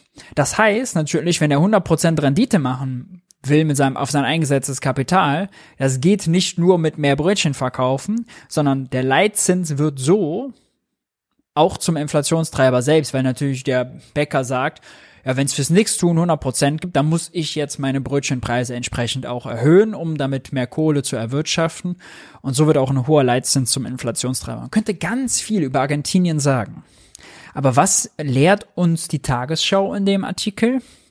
Die Inflationsrate in Argentinien ist eine der höchsten der Welt. Warum? Naja, die zweitgrößte Volkswirtschaft Südamerikas leidet unter einem aufgeblähten Staatsapparat, geringer Produktivität der Industrie und einer großen Schattenwirtschaft, die dem Staat viele Steuereinnahmen entzieht. Ach, mhm. so, so. Der Staat ist zu groß und die Wirtschaft unproduktiv, deswegen ist auf einmal die Inflationsrate bei 200 Prozent. Ah. Für wie viele andere Länder gilt das denn eigentlich genauso? Und warum haben die keine hohe Inflation? Und warum redet man nicht über Auslandsverschuldung, über Zinsen? Ja? Also es ist wirklich absurd. Äh, es wird auch überhaupt nicht kritisch eingeordnet, was der neue Regierungschef in Italien, Millet, was der da jetzt wahnsinniges Neoliberales vorhat der also kürzt bis zum geht nicht mehr. Der kürzt radikaler, als der Internationale Währungsfonds Argentinien vorgeschrieben hat. Deswegen gibt's jetzt bald auch wieder Tranchen aus dem äh, Internationalen Währungsfonds, natürlich in US-Dollar. Das Problem, US-Dollar-Schulden sind für Argentinien, wenn der, wenn der äh, Peso so sehr abschmiert, in drei, vier, fünf, zehn Jahren natürlich äh, unendlich teuer umgerechnet zu bedienen. Ja? Wenn der Wert der Währung so viel verliert, äh, Millet will den argentinischen Peso ja eigentlich sogar abschaffen und will das Land dollarisieren. Ja, bei so hohen Inflationsraten wird ihm das wahrscheinlich gelingen, weil dann eh jeder sagt, auf Peso bringt gar nichts, ja. Äh, dann verliert man, dann verlieren die Leute Vertrauen in die Währung. Lohnt sich nicht mehr Peso zu sparen, dann gibt man sie einfach aus oder will gleich vom Arbeitgeber in Dollar bezahlt werden. Dollar sind allerdings in Argentinien knapp. Das wiederum löst dann sehr harte Verteilungskämpfe, komische Kurse auf Schwarzmärkten, also politisches Chaos. Wirklich eine Schande für dieses Land. Äh, sehr, sehr bitter. Ja, aufgeregt hat mich allerdings, was man bei der Tagesschau darüber lernt, nämlich gar nichts. Also der Artikel erklärt nicht, wie die Inflation zustande kommt. Ja, soll man dazu sagen. Dann lasst uns noch über die Bahn sprechen. Der Bahn geht's ja fast so schlecht wie Argentinien. Äh, die Bahn hat der GDL, die jetzt, wieder gestreikt hat, kurz vor dem Streik ein neues Angebot vorgelegt. Maßgeblicher Streitpunkt ist ja neben höheren Löhnen und Inflationsprämie vor allem das Thema Arbeitszeit, ja, also flexible Arbeitszeitmodelle für die Schichtarbeiter. Da will Klaus Wieselski, Chef der GDL, einen eine Arbeitszeitverkürzung, schrittweise mit Lohnausgleich. Und die Bahn hat der GDL jetzt ein neues Angebot vorgelegt, wo sie einfach sagt, ja, also flexible Arbeitszeiten, das können wir für die Schichtarbeiter schon gerne machen. Wir machen so eine App, da tragen die einfach ein, wann die arbeiten wollen und dann sind 80 Prozent der äh, 80 Prozent der Mitarbeiter kriegen dann ihre besseren Arbeitszeiten, also alles gut. Ja, äh, hm, Sternchen drunter gesetzt und drunter, aber mehr Geld gibt's dafür nicht, ja. Und äh, kein Wunder, dass die GDL dann gesagt hat, toll, äh, euren Vorschlag für ohne mehr Geld könnt ihr euch in Haare schmieren. Äh, darüber lohnt es sich nicht zu verhandeln. So hat Klaus Wieselski sich auch dazu geäußert. Wir können uns das ja mal im O-Ton anhören. Klaus Wieselski war nämlich in einem großen Spiegel-Interview zu Gast und hat dort seine Ablehnung erklärt. Wir hören mal rein dauert nun länger, zumindest in diesen Tarifverhandlungen, als alle Streiks zuvor. Und viele fragen sich, Herr Wieselski, musste das jetzt schon wieder sein? Tja, das Problem besteht doch darin, wir haben in Verhandlungen versucht, ähm, Kompromisse zu erzielen. Mein Verhandlungsgegenüber, Personalvorstand Seiler, verhandelt mit uns nicht über die Absenkung der Wochenarbeitszeit mit Lohnausgleich, nicht über einen Tarifvertrag für Fahrdienstleiter, nicht über einen Rahmentarifvertrag für die Instandhaltung. Das heißt, man kann doch nur einen Kompromiss erzielen, wenn überhaupt verhandelt wird. Wenn jemand zu mir sagt, ich verhandle darüber nicht mit Ihnen, ist das wie 0 und 1. Mhm. Ende Gelände. Da gibt es keine Kompromissfindung, weil wir sprechen nämlich nie über das Wie, sondern über das Ob. Und wenn er darüber nicht sprechen möchte, dann müssen wir den Druck erhöhen. Und deswegen ist der Arbeitskampf jetzt angesetzt. Nach übrigens drei Wochen Weihnachtspause, die, gab's. die für alle als Zeit der Besinnung galt. Mhm. Und dann bringt er am 5. Äh, Januar ein gefaktes Angebot. Eins fürs Schaufenster. Der bietet seinen Mitarbeitern Gefaked jetzt heißt ja absichtlich manipuliert. absichtlich manipuliert, Worte so geschrieben und gewählt, dass man sie unterschiedlich deuten kann. Dafür braucht man keine drei Wochen, aber es ist eine Unverschämtheit, denn er bietet jetzt die 35-Stunden-Woche jeden Arbeitnehmer an unter Selbstfinanzierung. Das sind aber drastische Worte. Ist das für ein Klima, wenn man mit einem Gegenüber verhandelt, gut, wenn man Ich finde Selbstfinanzierung sogar noch einen Euphemismus dafür, denn also das ist ja einfach gar keine Finanzierung dafür. Die Leute müssen dann auf Kohle verzichten, um kürzer zu arbeiten. Ja, das ist ja kein Fortschritt. so äh, ad personam ähm, in den Kampf zieht? Ja, ähm, muss ich.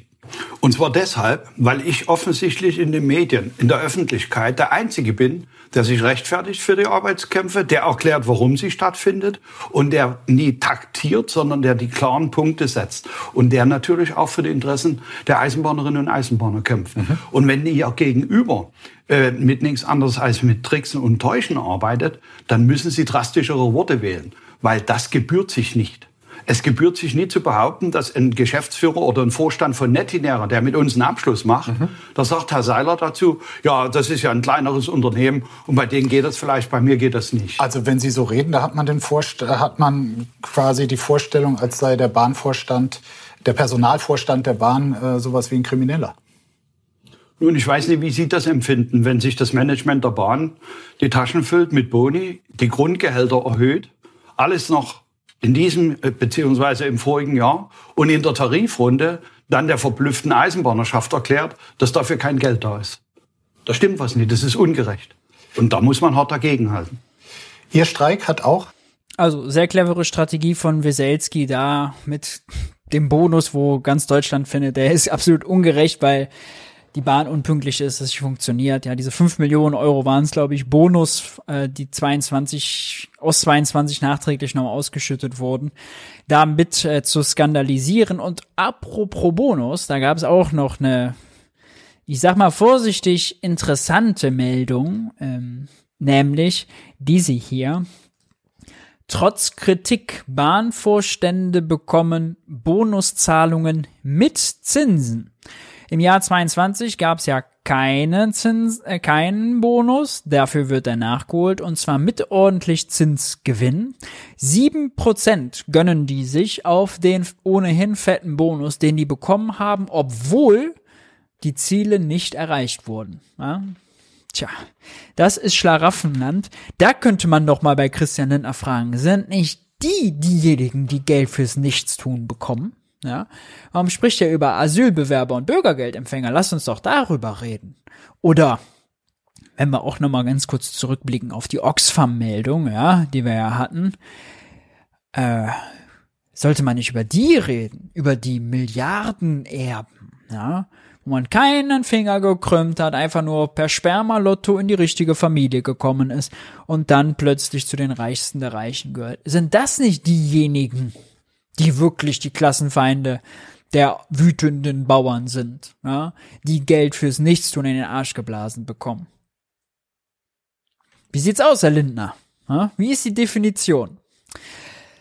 Zurück zur Bahn. Wieselski lehnt eine Schlichtung im Tarifkonflikt bisher ab, weil äh, er will der Bahn noch Zeit geben, zur Besinnung zu kommen. Es gäbe ja nichts Substanzielles, wo es sich drüber zu verhandeln und zu schlichten lohnt, wenn man so grundsätzlich, der eine steht bei null, der andere bei eins, einer bei ja, einer bei nein, so. Wenn dann nicht mal äh, klar ist, äh, genau worüber verhandelt werden soll, dann macht es keinen Sinn. Äh, O-Ton von Weselski über grundsätzliche Angelegenheiten lässt sich nicht schlichten.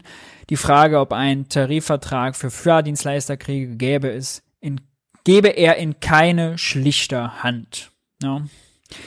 Soweit zum Stand der Dinge bei der Bahn. Sprechen wir darüber, wo wir eben schon mal drüber angefangen haben, nämlich die Belastungen, die mit dem Bundeshaushalt einhergehen. Das IW, Institut der deutschen Wirtschaft, hat mal nachgerechnet, alles, was die Ampel so jetzt zum Jahresübergang geändert hat, wie sich das so auswirkt für die Verbraucher und die Schlussfolgerung ist, 2024 wird es teurer. Mit Beginn des neuen Jahres sind zahlreiche Ausgaben für Verbraucherinnen und Verbraucher gestiegen, Sozialbeiträge gestiegen, also was man für Krankenkasse beispielsweise zahlt. CO2-Preis gestiegen, Mehrwertsteuer in der Gastro gestiegen, Mehrwertsteuer auf Gas und Fernwärme gestiegen, Lkw-Maut gestiegen, Netzentgelte. Äh, da wollte man eigentlich einen Zuschuss für zahlen, das macht man jetzt nicht. Dadurch steigt der Strompreis, auch das ist gestiegen. Ja. Alle Sachen, die jetzt teurer geworden sind, auf der äh, Minusseite. Dafür wurde bei der Einkommenssteuer die kalte Progression verhindert, das sogenannte Inflationsausgleichsgesetz. Das feiert sich die FDP ja immer für, die SPD mittlerweile auch. 15 Milliarden Euro Entlastung. Trotzdem kommt das IW zu der Schlussfolgerung, kleine Geldbeutel werden stärker äh, belastet als entlastet und natürlich besonders Alleinerziehende, um das mal mit Zahlen zu unterfüttern. Also äh, ein Alleinerziehender mit Kind muss äh, mit einem Jahreseinkommen von weniger als 36.000 Euro muss 144 Euro mehr bezahlen, netto, wenn man alles gegeneinander rechnet.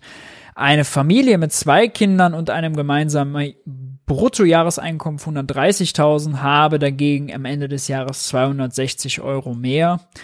Eine Familie mit 42.000 Euro Jahreseinkommen 33 Euro weniger. Spitzenverdiener werden entlastet. Geringverdiener Normalverdiener werden belastet. Ja, eigentlich genau das Gegenteil von dem. Wir merken uns, ja, oder haben uns gemerkt, der Regierungssprecher uns doch eigentlich weismachen wollte, hat er gesagt, ja, Vermögensungleichheit stimmt, aber die Ampel will ja erstmal kleine Einkommen stärken. Hier haben wir es schwarz auf weiß, dass die es eben nicht tun. Ja. Dazu hat sich äh, Sandra Maischberger gedacht, lädt sie doch mal den Finanzminister ein, Christian Lindner, und lässt sich das Ganze mal erklären, wie das denn sein kann und wie er das findet und ob er das gut findet. Und das hat Christian Lindner auch gemacht und ja, ich würde sagen, nicht sonderlich erfolgreich, äh, beziehungsweise nur mit lauter faulen Ausreden, die wie ich finde, sehr, sehr wichtig sind, einmal auf dem Schirm zu haben. Wir äh, hören uns das mal kurz an, wie Christian Lindner letzte Woche bei Maischberger das Ganze verargumentiert hat. Auch wieder ganz vorne mitspielen werden. Und trotzdem müssen sie sparen. Und die Frage ist, dieses Framing, trotzdem müssen sie sparen. Das, das ist schon mal vorneweg natürlich gruselig, denn die Verfassungsrichter haben nicht gesagt, dass die Ampel kürzen muss oder sparen muss. Die haben nur gesagt, 60 Corona-Milliarden ins Klima als Klimamilliarden umbuchen, dazu noch zu spät und ohne jedes Jahr die Notlage zu erklären, das geht nicht. Es hätte 99 andere Wege gegeben. Es ist keine Alternativlosigkeit, dass gespart werden muss.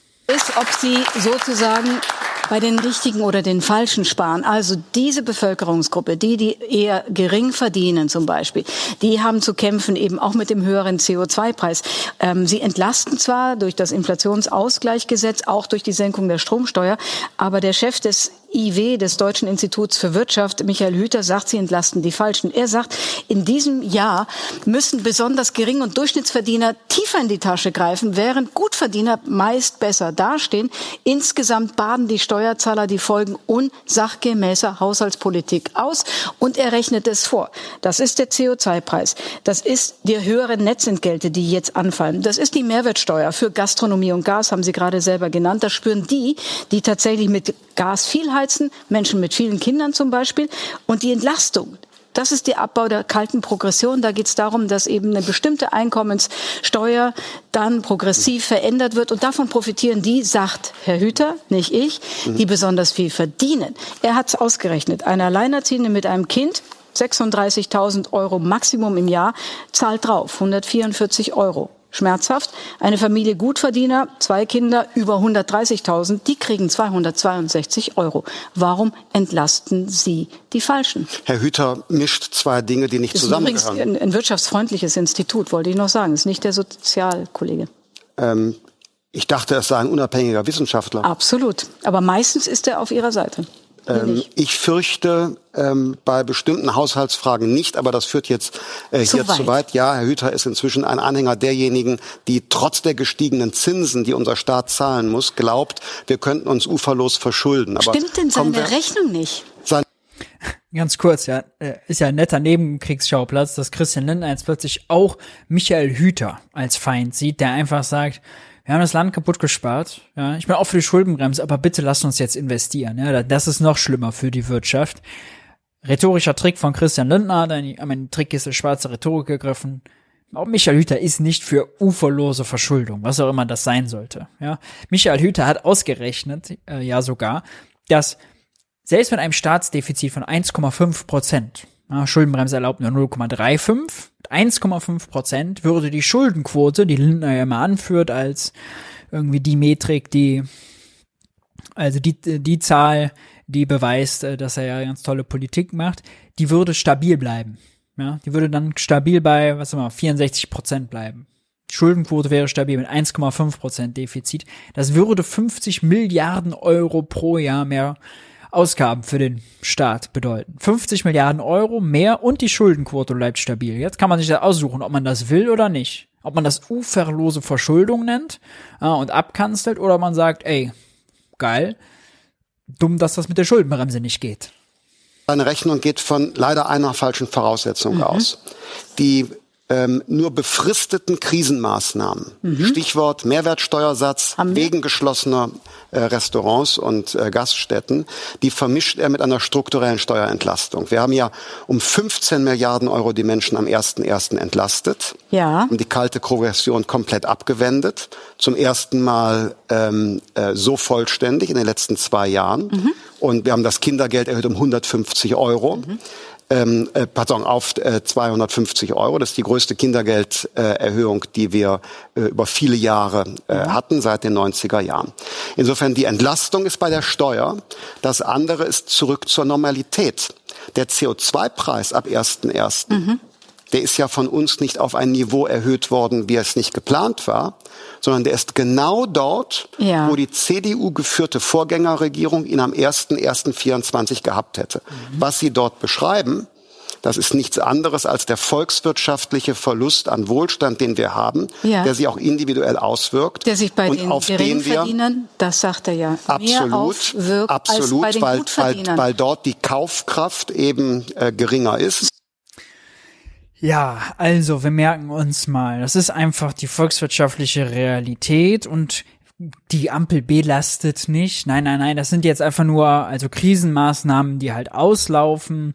Bei der CO2 äh, beim CO2-Preis, es ist auch nicht die Ampel, die jetzt was erhöht, denn die CDU hat ja schon 1734 ja gesagt, dass der Preisfahrt irgendwann da sein soll. Also ist die CDU noch schuld, obwohl die seit zwei Jahren gar nicht mehr regiert. Ja.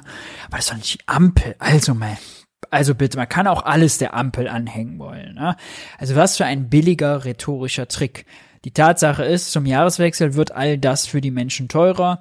Mehrwertsteuer, Gas, Fernwärme, Gastro, Sozialbeiträge im Lkw-Maut, CO2, Abgabe, Strompreis. Hast du nicht gesehen? Nimmt den Geld aus dem Geldbeutel und auf der anderen Seite kriegen die ja nur bei der Einkommenssteuer dass die Steuertarife nach rechts verschoben werden, bedeutet und der Grundfreibetrag erhöht wird, nämlich dass man beim Steuer, bei der Einkommensteuer quasi einen Inflationsausgleich macht. Ja?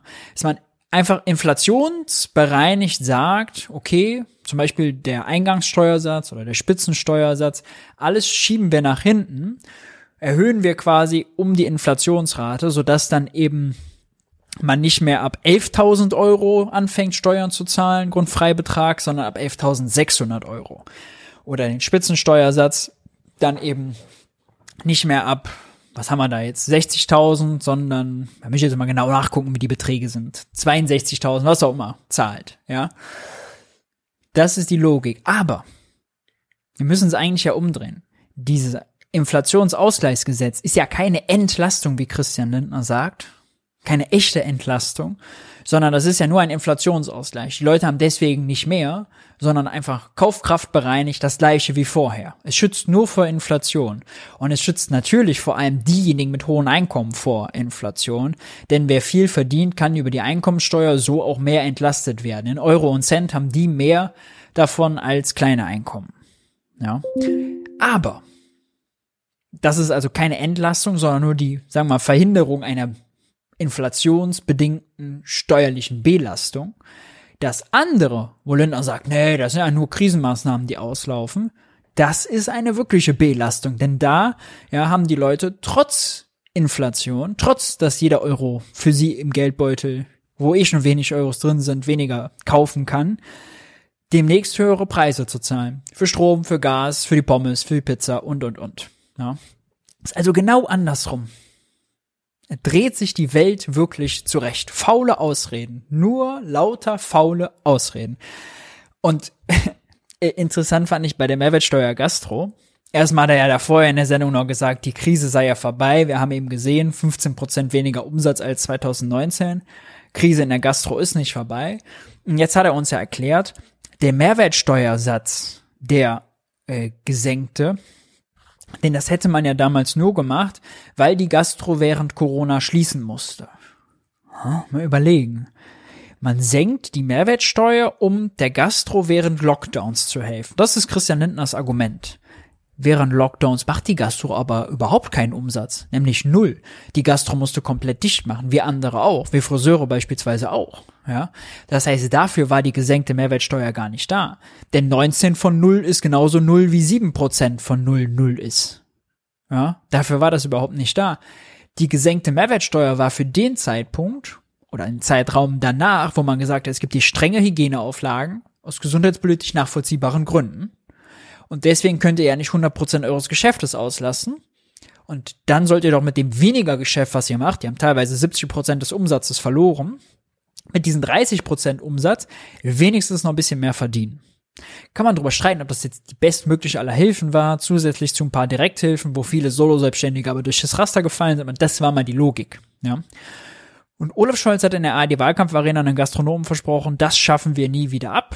Auch dieses Versprechen ist gebrochen. Auch das finde ich, zahlt alle, diese ganzen vers gebrochenen Versprechen zahlen alle ein beim Wählerfrust, der sich dann irgendwann bei Carsten Lennemann, Friedrich Merz oder im schlimmsten Fall Alice Weidel eben äh, manifestiert und äh, materialisiert, ja, weil die dann äh, denen die Stimme geben, weil sie meinen, das sind dann deren Freunde, das sind natürlich die falschen Freunde.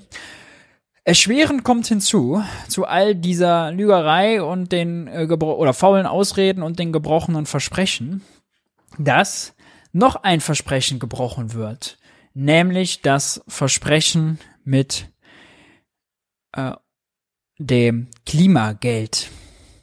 Klimageld nicht mehr in dieser Wahlperiode, hat Christian Lindner erklärt. Durch den gestiegenen CO2-Preis sind Tanken und Heizen teurer geworden. Forderungen nach einem Ausgleich für die Bürger erteilt FDP-Finanzminister eine Absage. Meldung von gestern. Ein Klimageld soll es vor der nächsten Wahl nicht geben. Meseberg haben sie im August 23 noch versprochen. Auszahlungsmechanismus, den kommt auf jeden Fall 24. Ist ja hochkompliziert. Man muss ja zwei Sachen zusammenbringen. Steueridentifikationsnummer und IBAN. Ja, da kann man schon mal in der deutschen Bürokratie zwei Jahre für brauchen. Das äh, werde jetzt 24, vielleicht Ende 24 fertiggestellt, eher 25 und dann ist ja schon Wahl. Das kann man jetzt vorher nicht mehr entscheiden. Ja, heißt, die Ampel erhöht die Belastung mit der höheren CO2-Abgabe, dem höheren CO2-Preis und all den anderen Sachen, die sie da wegkürzt und so weiter, aber entlastet mit dem Klimageld nicht. Ja, so verspielt man natürlich Akzeptanz für Klimaschutz. Äh, es stand sogar im Koalitionsvertrag. Äh, Hans hat das mal kritisch hinterfragt heute in der Bundespressekonferenz. Sehr sehenswert. Äh, da wurde rumgeeiert in der halben Stunde, der es darum ging, bis zum geht nicht mehr. Hören wir uns das mal an. Hier. An der Stelle den Koalitionsvertrag. Herr Jessen. Ich möchte an der Stelle den Koalitionsvertrag äh, kurz zitieren. Aber nur kurz, Herr Jessen.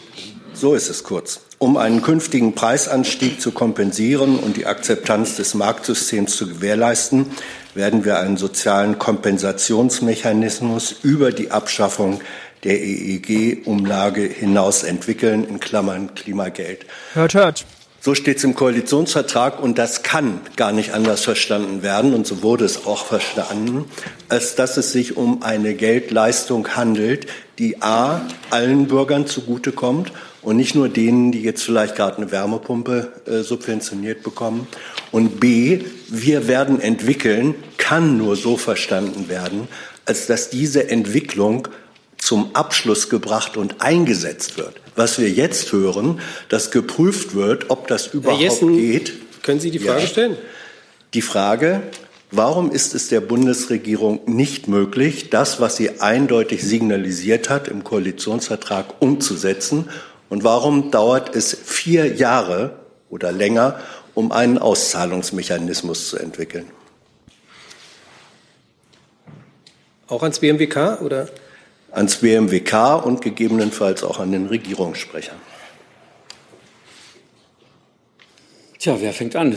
Ja, dann eine ganze Menge Fragen, die hier aufgeworfen wurden. Ich glaube, ich kann das relativ, äh, relativ schmal beantworten. Erstmal sind es nicht vier Jahre, sondern zwei Jahre, in denen wir uns jetzt befinden. Die Herausforderung, Herr Jessen, da Sie ja auch schon länger hier sitzen, wissen ein Jahr für jeden Datensatz. Ein Jahr für die IBAN und ein Jahr für die Steueridentifikation. Ach nee, die hat man ja schon vorliegen. Also man braucht ja nur noch die IBAN und muss die der Steueridentifikationsnummer zuordnen. Ups, ja, wären zwei Jahre ja nicht schlimm, Herr Jebestreit. Sie wie herausfordern, das ist. Der Bundesminister der Finanzen hat im vergangenen Herbst seiner Hoffnung Ausdruck verliehen, dass man bis 24 schon so weit sei. Also in diesem Jahr Jetzt habe ich Äußerungen, Interviewäußerungen ähm, entnommen, dass es vielleicht erst 25 würde, dass man die technischen Voraussetzungen schafft. Das ist ja die, die Vorgabe dafür, dass Warum muss ein Steffen Hebestreit es eigentlich Interviewäußerungen entnehmen? Warum haben die darüber nicht am Kabinettstisch geredet? Warum gibt es da keinen klaren Fahrplan? Warum wundert er sich dann nicht über solche Interviewäußerungen?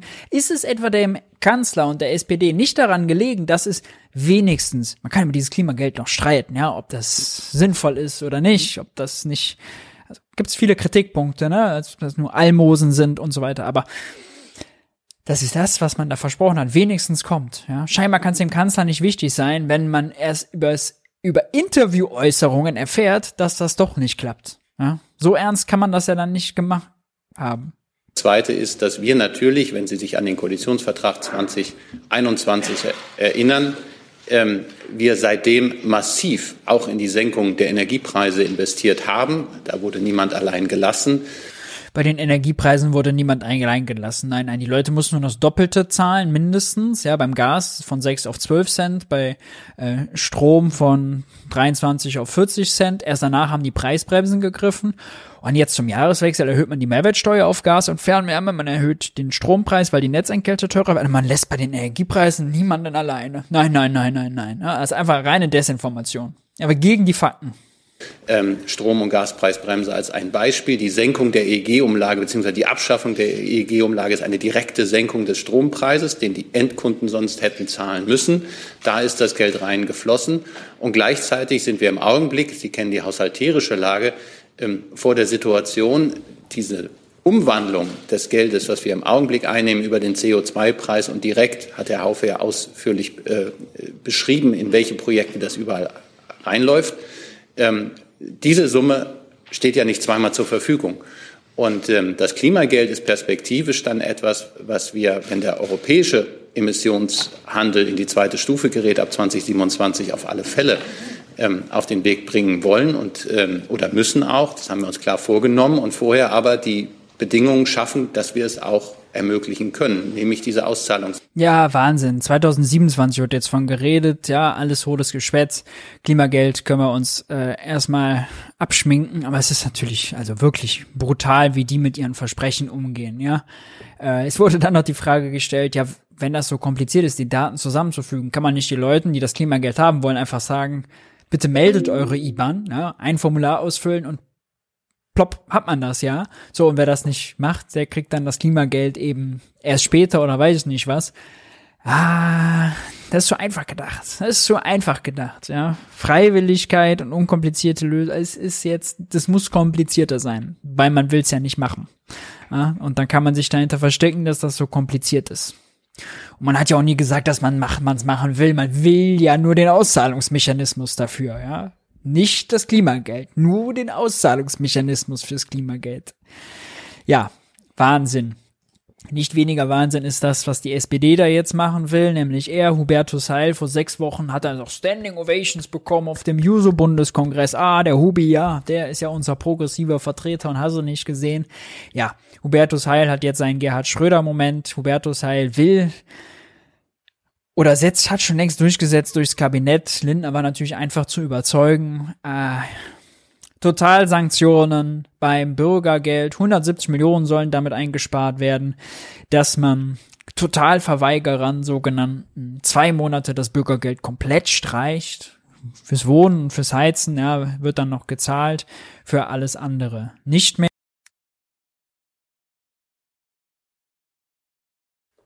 Oh, sorry, kurz die Stimme, äh, den Ton gemutet. Für alles andere nicht mehr. Und äh, 170 Millionen damit einsparen. Zusätzlich soll der Bürgergeldbonus entfallen. 100 Millionen soll man damit sparen. Das sind 75 Euro, die man dann denjenigen gezahlt hat, die zum Beispiel einen Sprachkurs machen, einen Computerkurs machen. Ja, also Weiterbildungen, die keine, keine Abschlüsse dann dahinter äh, vollziehen, aber natürlich sinnvoll sind, wenn Leute sich umorientieren wollen und Jobs suchen. Auch das gestrichen. Im SPD, äh, im, äh, im Koalitionsvertrag standen so Sachen drin, man will, äh, oder im Wahlprogramm auch der SPD, ja, ist ziemlich ähnlich, man will jetzt beim Bürgergeld mehr auf Ermutigung statt auf Sanktionen, alles volles Geschwätz. Alles kann man damit sagen, ist weg, äh, denn das, der, der, die Peitsche, die wird jetzt wieder rausgeholt, das Zuckerbrot wird wieder eingepackt, die Hartz-IV-Peitsche, die ja nie ganz weg war, weil Sanktionen immer noch weiter erlaubt waren. Die CDU hat sich ja im Bundesrat mit fast allem durchgesetzt. Äh, die holt man jetzt wieder raus und die das ist jetzt alles natürlich getrieben von Alice Weidel und Friedrich Merz, haben sich von den rechten Hetzern da hintreiben lassen und so weiter. Ist alles klar, alles gesagt. Nur, die Frage, die am Raum steht, ist, welches Problem soll das eigentlich lösen? Das spart 270 Millionen ein. Das sind 270 Millionen, die eins zu eins in der Kaufkraft in der Wirtschaft fehlen, weil die natürlich bei denjenigen landen, die 100 Prozent ihres Einkommens ausgeben. Wir haben es gesehen, Einzelhandel schwächelt, äh, Gastro schwächelt, insgesamt ganz, ganz klassische Konjunkturkrise. Wenn man da 270 Millionen wegnimmt an Kaufkraft, dumm. Na, volkswirtschaftlich dumm. Dann, wie will man überhaupt 170 Millionen wegnehmen von Leuten, die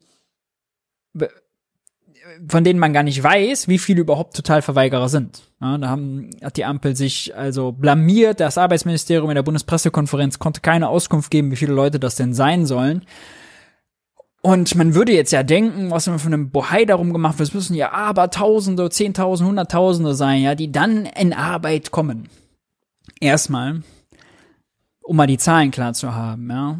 Ähm, Hartz4.org hat immer äh, ganz gute Informationen äh, dazu und die haben mal auf die Zahlen genauer geguckt und die Zahlen sind so. Im September 23 waren 1,7 Millionen arbeitslose erwerbsfähige Leistungsberechtigte im System. Davon waren 10.000 mit einer Kürzung belegt. Das macht 0,6 Prozent. Bezogen auf alle Leistungsberechtigten, 3,9 Millionen, wurden im September 23 1.300 äh, Leistungsminderungen festgestellt und es gab 21.200 Betroffene mit Kürzung, also 0,5 Prozent aller Bürgergeldempfänger. Von diesen 23.300 Sanktionen wiederum galten allerdings nur, und jetzt kommt's, 7,5 Prozent, 1746 Leute als sogenannte Totalverweigerer. Heißt, die haben sich geweigert, äh, Arbeit aufzunehmen oder fortzuführen, eine Ausbildung zu machen und, und, und. Unter dem Strich heißt das, es gibt knapp 0,045% Bürgergeldbedürftige, denen eine Kürzung des Regelsatzes um 100% droht. Selbst wenn man den rund 1750 Betroffenen jeden Monat den Regelsatz kürzen würde, wären das nur 11 Millionen Euro im Jahr. 12 mal 1750 mal 563 Euro, bliblablub. 170 Millionen von wegen, kann man nur sagen. Aber es ist wirklich, also, absurd. Das Arbeitsministerium hat dann erklärt, naja, diese 170 Millionen kommen natürlich nicht nur dadurch, dass man bei den Betroffenen was spart, sondern auch durch die, Zitat, präventive Wirkung. Das heißt, die präventive Wirkung ist die Drohkulisse, die sie meinen, die dazu führt, dass Leute Arbeit annehmen, die sie sonst nicht Arbeit angenommen hätten, aber vor allem auch Leute gar nicht erst selber kündigen oder alles dafür tun, nicht gekündigt zu werden, egal wie mies bezahlt, mies organisiert der Job auch ist. Das heißt, es geht bei diesem Gesetz nicht darum, echte Probleme zu lösen. Ja, wenn es um 2000 Arno Dübels geht, die da halt sagen, sorry, ich habe mit dem System abgeschlossen, wo auch ein Bruchteil übrigens noch äh, schwere Schicksalsschläge im Leben schon erlebt hat und häufig auch suchtkrank ist oder anderweitig erkrankt ist, ja, wie Sozialverbände uns immer wieder erklären, also sind nicht nur einfach Totalverweigerer, weil sie Totalverweigerer sein wollen, ja. Aber selbst wenn diese 2000 Leute absolute Arno Dübels wären, ja, wie es uns in RTL-Soaps immer so dargestellt würde, die halt total Verweigerer sind. Es würde ja kein echtes Problem gelöst. Fachkräftemangel löst man damit nicht, weil die Leute haben, die Wirtschaft will die Leute ohnehin nicht. Ja.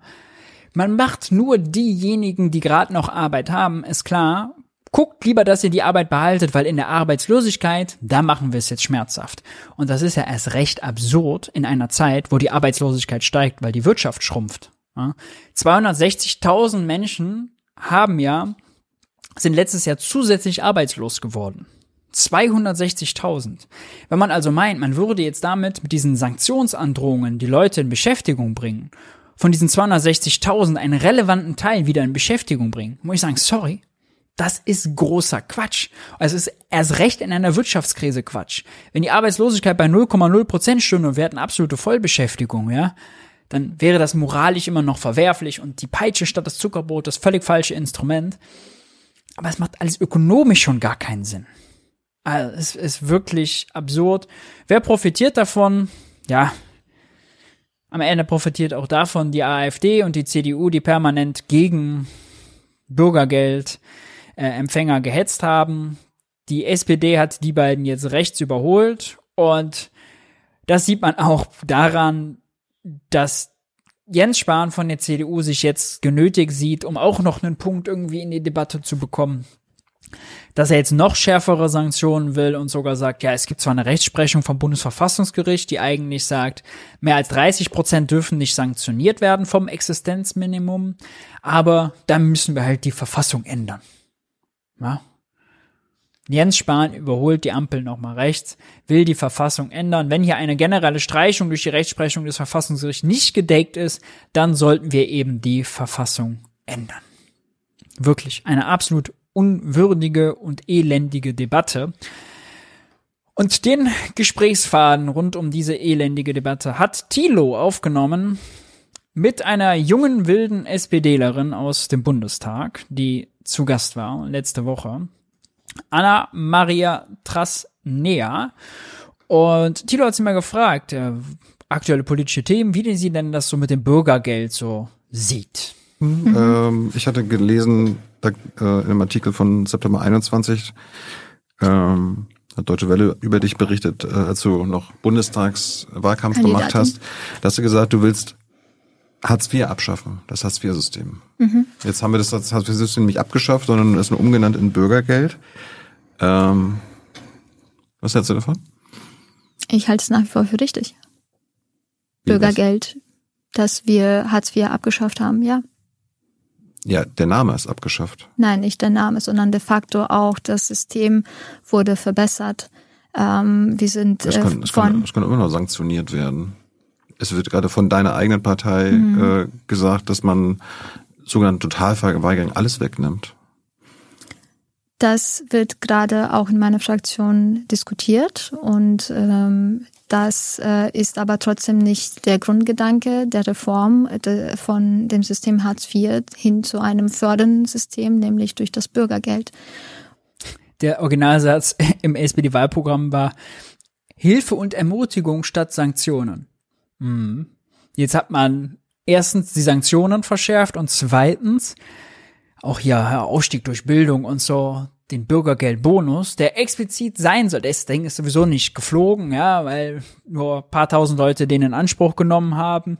Aber die Idee davon ist ja erstmal gut gewesen. Ja, wir zahlen hier einen Bonus für diejenigen, die sagen, ich mache hier Weiterbildungskurse, weil ich mich dem Arbeitsmarkt besser anpassen will. Ist ja an sich eine gute Sache. Ja, das ist mal vernünftiges Zuckerbrot gewesen. Auch das wird jetzt wieder einkassiert. Und ähm, wir haben jetzt einen Vorschlag ähm, der Bundesregierung. Und dieses ja auch, das wird bei uns in der Fraktion noch diskutiert. Ähm, Entschuldigung, äh, es gibt längst den Gesetzentwurf, ja. Da ist mal der Vorteil, dass ich ja äh, mitbekomme, was da im Bundestag so alles passiert. Und zwar ist ja diese Woche als Teil des Haushaltsfinanzierungsgesetzes das ganze Ding im Finanzausschuss. Ja, da hat die Ampel nicht mehr viel drüber zu diskutieren. Da wird die Koalition höchstwahrscheinlich kaum mehr was dran verändern. Äh, es, es ist schon, es ist schon in Gesetzeswerk gegossen. Ja.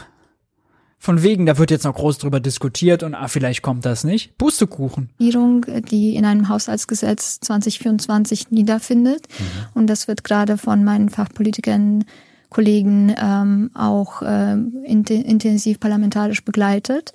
Und äh, wir äh, sprechen darüber in der Fraktion, äh, wie wir das entsprechend korrigieren. Du glaubst, dass es jetzt das Bürgergeldsystem wir sprechen darüber, wie wir das korrigieren. Ja, sicherlich werden das so ein paar äh, Hinterbänkler gegen Hubertus Heil und Olaf Scholz in der SPD korrigieren. Mm, ja, ja, natürlich. Ein förderndes System ist? Es gibt doch immer noch ja. die Sanktionen. Naja, aber come on.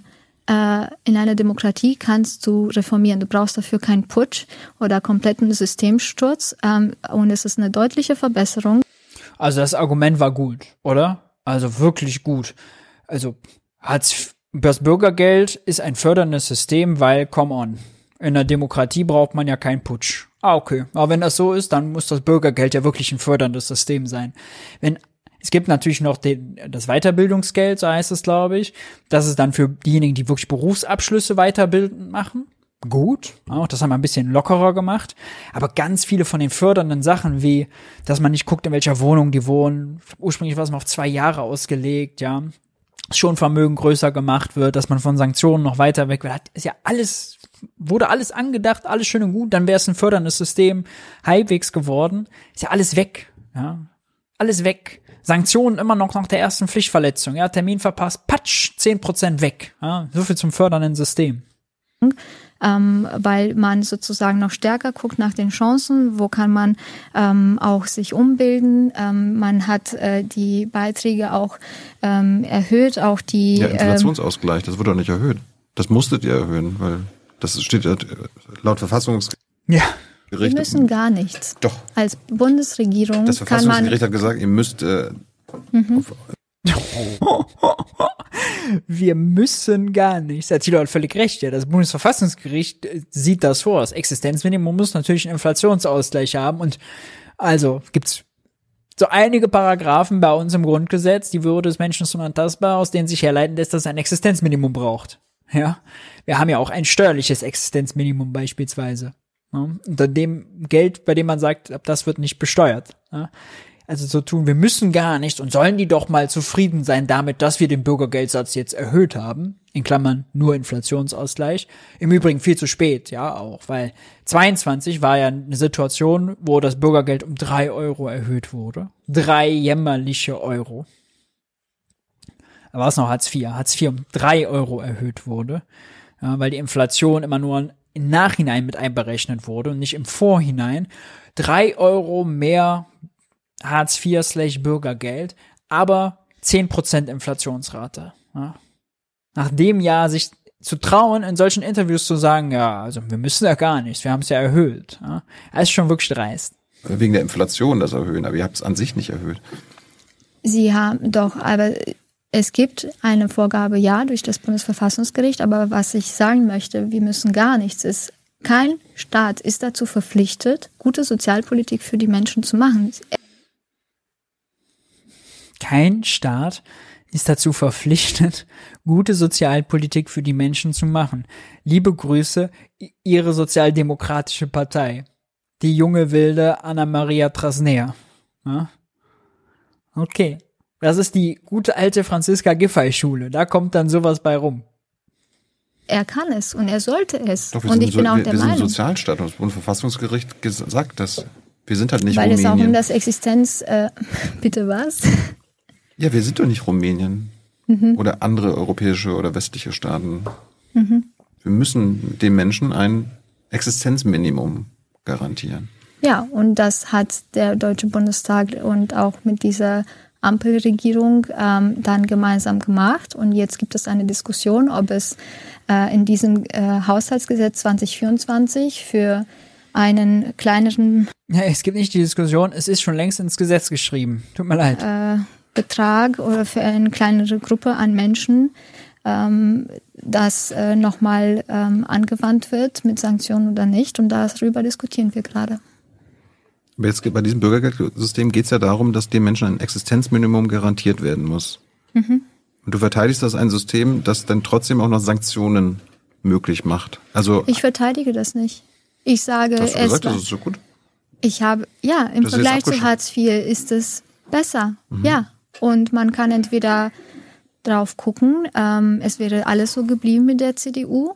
Ähm, oder man hat versucht, Dinge besser zu machen. Und jetzt müssen wir auch daran äh, arbeiten, dass wir den Kerngedanken dieser Reform äh, durch das Bürgergeld ähm, nicht weiter unterminieren. Und äh, das Deswegen zum Beispiel jetzt mal die Totalsanktionen und den Bürgergeldbonus weg.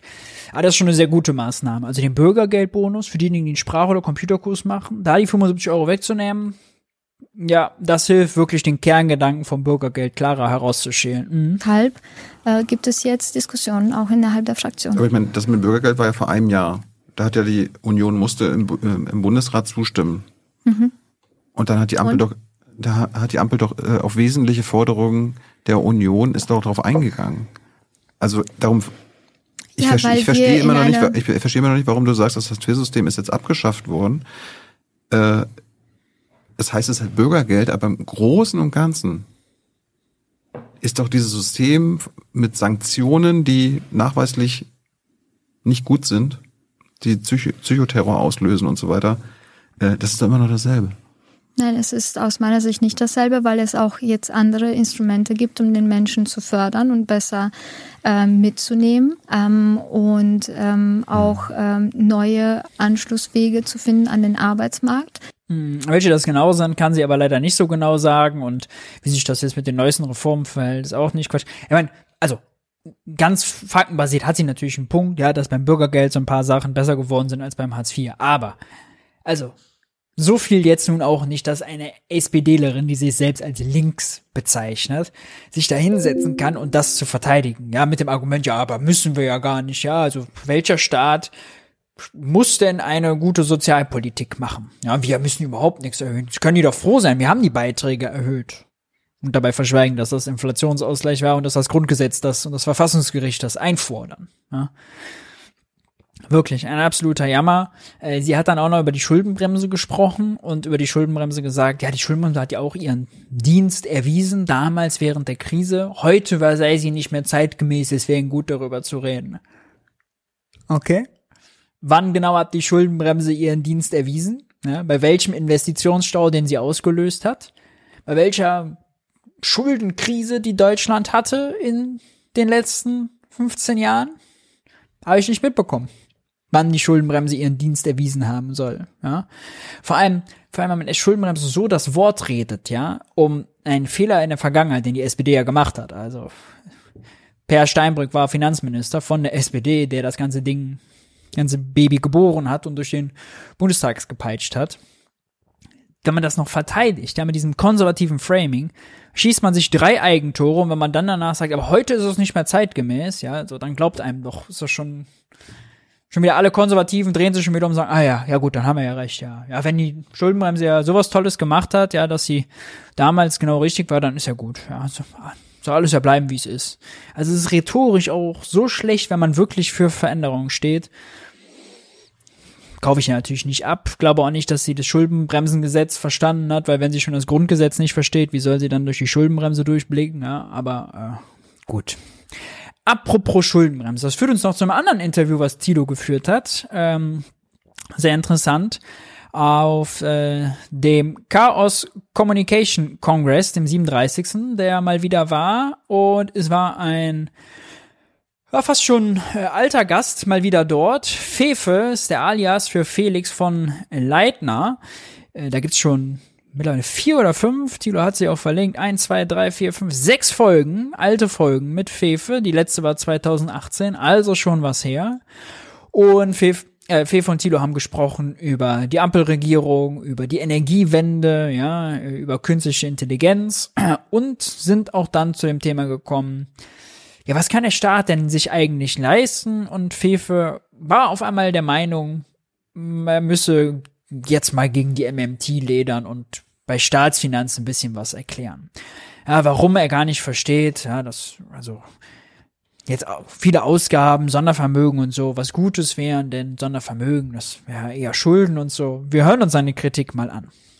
Energiekonzerne. Also es ist nicht so, dass Uniper jetzt Verlust machen musste, weil die einfach irgendwie im schlechten Umfeld. Kontext ist jetzt, wo wir von starten, dass die Energiekonzerne viel Kohle, viel Gewinn gemacht haben und man hätte ja eine Übergewinnsteuer machen können, äh, hat denen aber natürlich auch noch äh, Geld gegeben, hat man Uniper gerettet beispielsweise äh, und ob man nicht RWE verstaatlichen sollte, weil die ja so ein großer Player sind. So, das ist äh, der Kontext, von dem wir mal losmarschieren.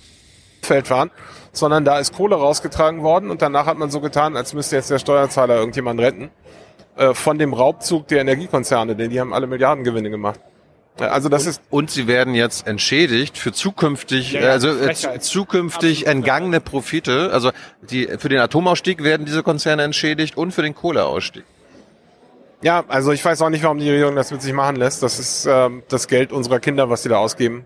Ich bin auch eigentlich kein Freund von Sondervermögen, weil das klingt, also Vermögen ist einfach auch schon Bullshit. Das ist kein Vermögen, sondern das ist ein neuer Kredit. Ja, das heißt nur Vermögen, damit der Bürger nicht fragt, irgendwie, warum man das jetzt ausgeben kann, wenn wir an anderer Stelle gesagt haben, für Hartz IV ist kein Geld da. Das ist ähm, ein Trick, das ist so ein Taschenspielertrick. Ja, lasst euch nicht verarschen, nur weil das Sondervermögen heißt, das ist ein neuer Kredit. ist ja immer irre, äh, wenn der Staat behauptet oder die Bundesregierung sagt, es ist kein Geld mehr da. Ja, es ist nie Geld da. Das wird halt als Kredit aufgenommen. Sie können immer Staatsanleihen rausgeben und äh, damit. Ja. Naja, also das Problem ist halt, ähm, es gibt so eine wirtschaftliche Strömung, die sagt, ähm, der Staat kann eigentlich so viel Schulden machen, wie er will, weil er ja neues Geld drucken kann. So, ich vereinfache jetzt. Ja. Ähm, aber es ist halt so, man kann es in unserem Haushalt sehen, der Prozentsatz, der nur für die Zinsen drauf geht, für die Kredite, die wir schon aufgenommen haben, der ist halt ein fester Teil, der verbucht ist. Und mit dem Geld können wir sonst nichts machen. Ja? Ich würde ähm, den, den Hörern empfehlen, mal eine Statistik rauszusuchen, wie viel Steuereinnahmen die Bundesrepublik Deutschland hatte historisch. Denn die sind immer nach oben gegangen und jedes Jahr ist ein neuer Rekord. Ja, also die Steuereinnahmen werden immer mehr und trotzdem haben wir immer weniger Geld, mit dem wir Dinge tun können, weil wir das alles verplant haben. Ja, also ein großer, also der größte Batzen äh, verplantes Geld ist natürlich Sozialausgaben. Klar, das wollen wir ja auch nicht wegkürzen, aber viel ist eben auch Zinstilgung. Äh, also ne, Zinsabzahlung, nicht Tilgung. Til getilgt wird da eher selten. Aber so, das ist halt Geld, was wir jetzt nicht mehr äh, verfügbar haben, sondern das ist schon ausgegeben sozusagen. Ja? Das heißt, der Haushalt hat überhaupt nur so ein paar Prozent Freiheitsgrad. Also die tun immer so, als wenn sie da groß verhandeln. Bei den Zinsen sind jetzt auch nicht so viel. Das ist, äh, je nachdem, wie du die abbezahlen willst, zwischen 10 und 30 Milliarden pro Jahr. Na, wir haben jetzt eine Phase gehabt, wo wir überhaupt keine Zinsen zahlen mussten, weil wir refinanzieren konnten, als die Zinsen gerade null waren. Ähm, das war natürlich super, aber die waren halt nicht so schlau, dann wirklich langfristige Schuldverschreibungen auszu auszuhandeln, sondern die laufen jetzt halt der Reihe nach ab und jetzt haben wir wieder Zinsen und dann sind das halt wieder Milliardenposten im Haushalt. Ja, also kurz zusammengefasst, äh, mehr Geld auszugeben ist eine schlechte Idee, weil dann hat man ja auch höhere Zinskosten. Fangen wir mal ganz vorne an. Steuereinnahmen sind natürlich jedes Jahr Rekordsteuereinnahmen, weil die sind nominal, werden die eingenommen und wenn jedes Jahr die Preise steigen, dann steigen damit auch, und die Löhne steigen, dann steigen damit auch alle Steuern, weil die sind ja abhängig von den Preisen und von den Löhnen und so und von den Gewinnen. Nominal ist immer alles ein Rekord, also ist kein Argument. Jetzt zu sagen, oh, wenn man dann jetzt Geld ausgibt, wenn man Staatsanleihen verkauft, dann hat man ja höhere Zinskosten. Die sind dann irgendwann wieder Milliardenposten. Na klar, es sind die schnellen Milliardenposten. Kann man dann gucken, wie viel Teil vom Bundeshaushalt das ausmacht. So, aber dass das ein Milliardenposten ist, ist erstmal jetzt ein rhetorisches Argument. Muss man schon sagen, wie viele und warum das ein Problem ist. Zinskosten, hat er gesagt, ist ein Geld, was man nicht ausgeben kann. Äh, das stimmt unter der Schuldenbremse natürlich, ja, weil da gelten sie drunter und wenn die Schuldenbremse äh, eben ganz streng genommen wird und greift, dann ist jedes, jede, jedes, jede Zinsausgabe Geld, was man nicht für andere Sachen hat. Ja, das macht aber die Schuldenbremse so. Die Schuldenbremse, das macht sie aber auch bei jeder anderen Ausgabe, ja, also auch Geld, was wir für andere Sachen ausgeben, ob für die Bundeswehr oder sonst was, ist unter der Schuldenbremse Geld, was man nicht für anderes zur Verfügung hat. Zumindest was alles unter die Schuldenbremse fällt. Es gibt ja ganz viele Wege an der Schuldenbremse vorbei. Aber es ist jetzt nicht so, weil man Geld für Zinsen ausgibt, gibt es kein Geld mehr. Ja. Man kann an der Schuldenbremse vorbei noch Geld ausgeben. Nur, wenn man Geld für Zinsen ausgibt, gibt es, um die Schuldenbremse einzuhalten, weniger Geld für Ausgaben, die unter die Schuldenbremse fallen. Die Schuldenbremse ist das Problem, nicht das Geld ausgeben an sich. Und wenn man Anleihen verkauft, ja, dann ist ja, also im Moment ist die Rendite auf deutsche, zehnjährige deutsche Staatsanleihen 2, noch was Prozent. Das heißt, für 100 Milliarden Euro, die der Staat sich beschafft, verspricht er 2,5 Milliarden 2, noch was Milliarden Euro an Zinsen zu zahlen. Man hat also 100 Milliarden für gute Sachen und gibt 2, noch was Milliarden für Zinsen aus. So. Hat man erstmal ein dickes Plus gemacht, ja, was man an Ausgaben zur Verfügung hat. Jetzt kann man natürlich sagen, je nachdem, 10 Jahre, so, dann sind das 20 Milliarden, wenn man jedes Jahr 2% zahlt, immer noch ein dickes Plus. Ja.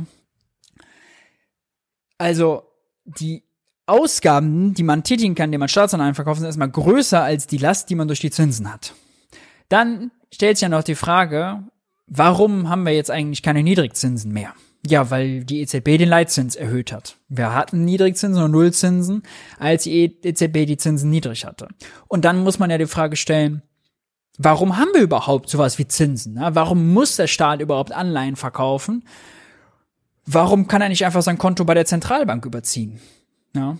Und das führt uns dann zu einer spannenden Frage, denn natürlich ist es so, für die Wirtschaft würde es keinen Unterschied machen, ob Christian Lindner sein Bundesbankkonto einfach ins Negative überzieht, wenn er Geld ausgibt, oder ob er sagt, ah, das darf nicht negativ werden, ich verkaufe Staatsanleihen, die dann Zinsgeschenke sind für die Banken, die dürfen die aufkaufen und im Zweifelsfall, wenn die auch Angst haben, können die noch bei der Zentralbank auch noch abgeben und so weiter, ja. Diese Staatsanleihen sind ein Zinsgeschenk für die Banken, aber man muss es nicht so abwägen. Es ist keine ökonomische Notwendigkeit, dass der Staat sein Konto füllt mit Zentralbankguthaben, indem er Staatsanleihen verkauft. Könnte sein Konto auch einfach überziehen. Er könnte auch einfach die Staatsanleihen direkt an die Zentralbank verkaufen, die drückt aufs Knöpfchen und füllt damit das Konto. Ja? Oder er ruft einfach an und die Zentralbank sagt, alles dann ich auf Knöpfchen und hier hast du dein, äh, ist dein Konto gefüllt.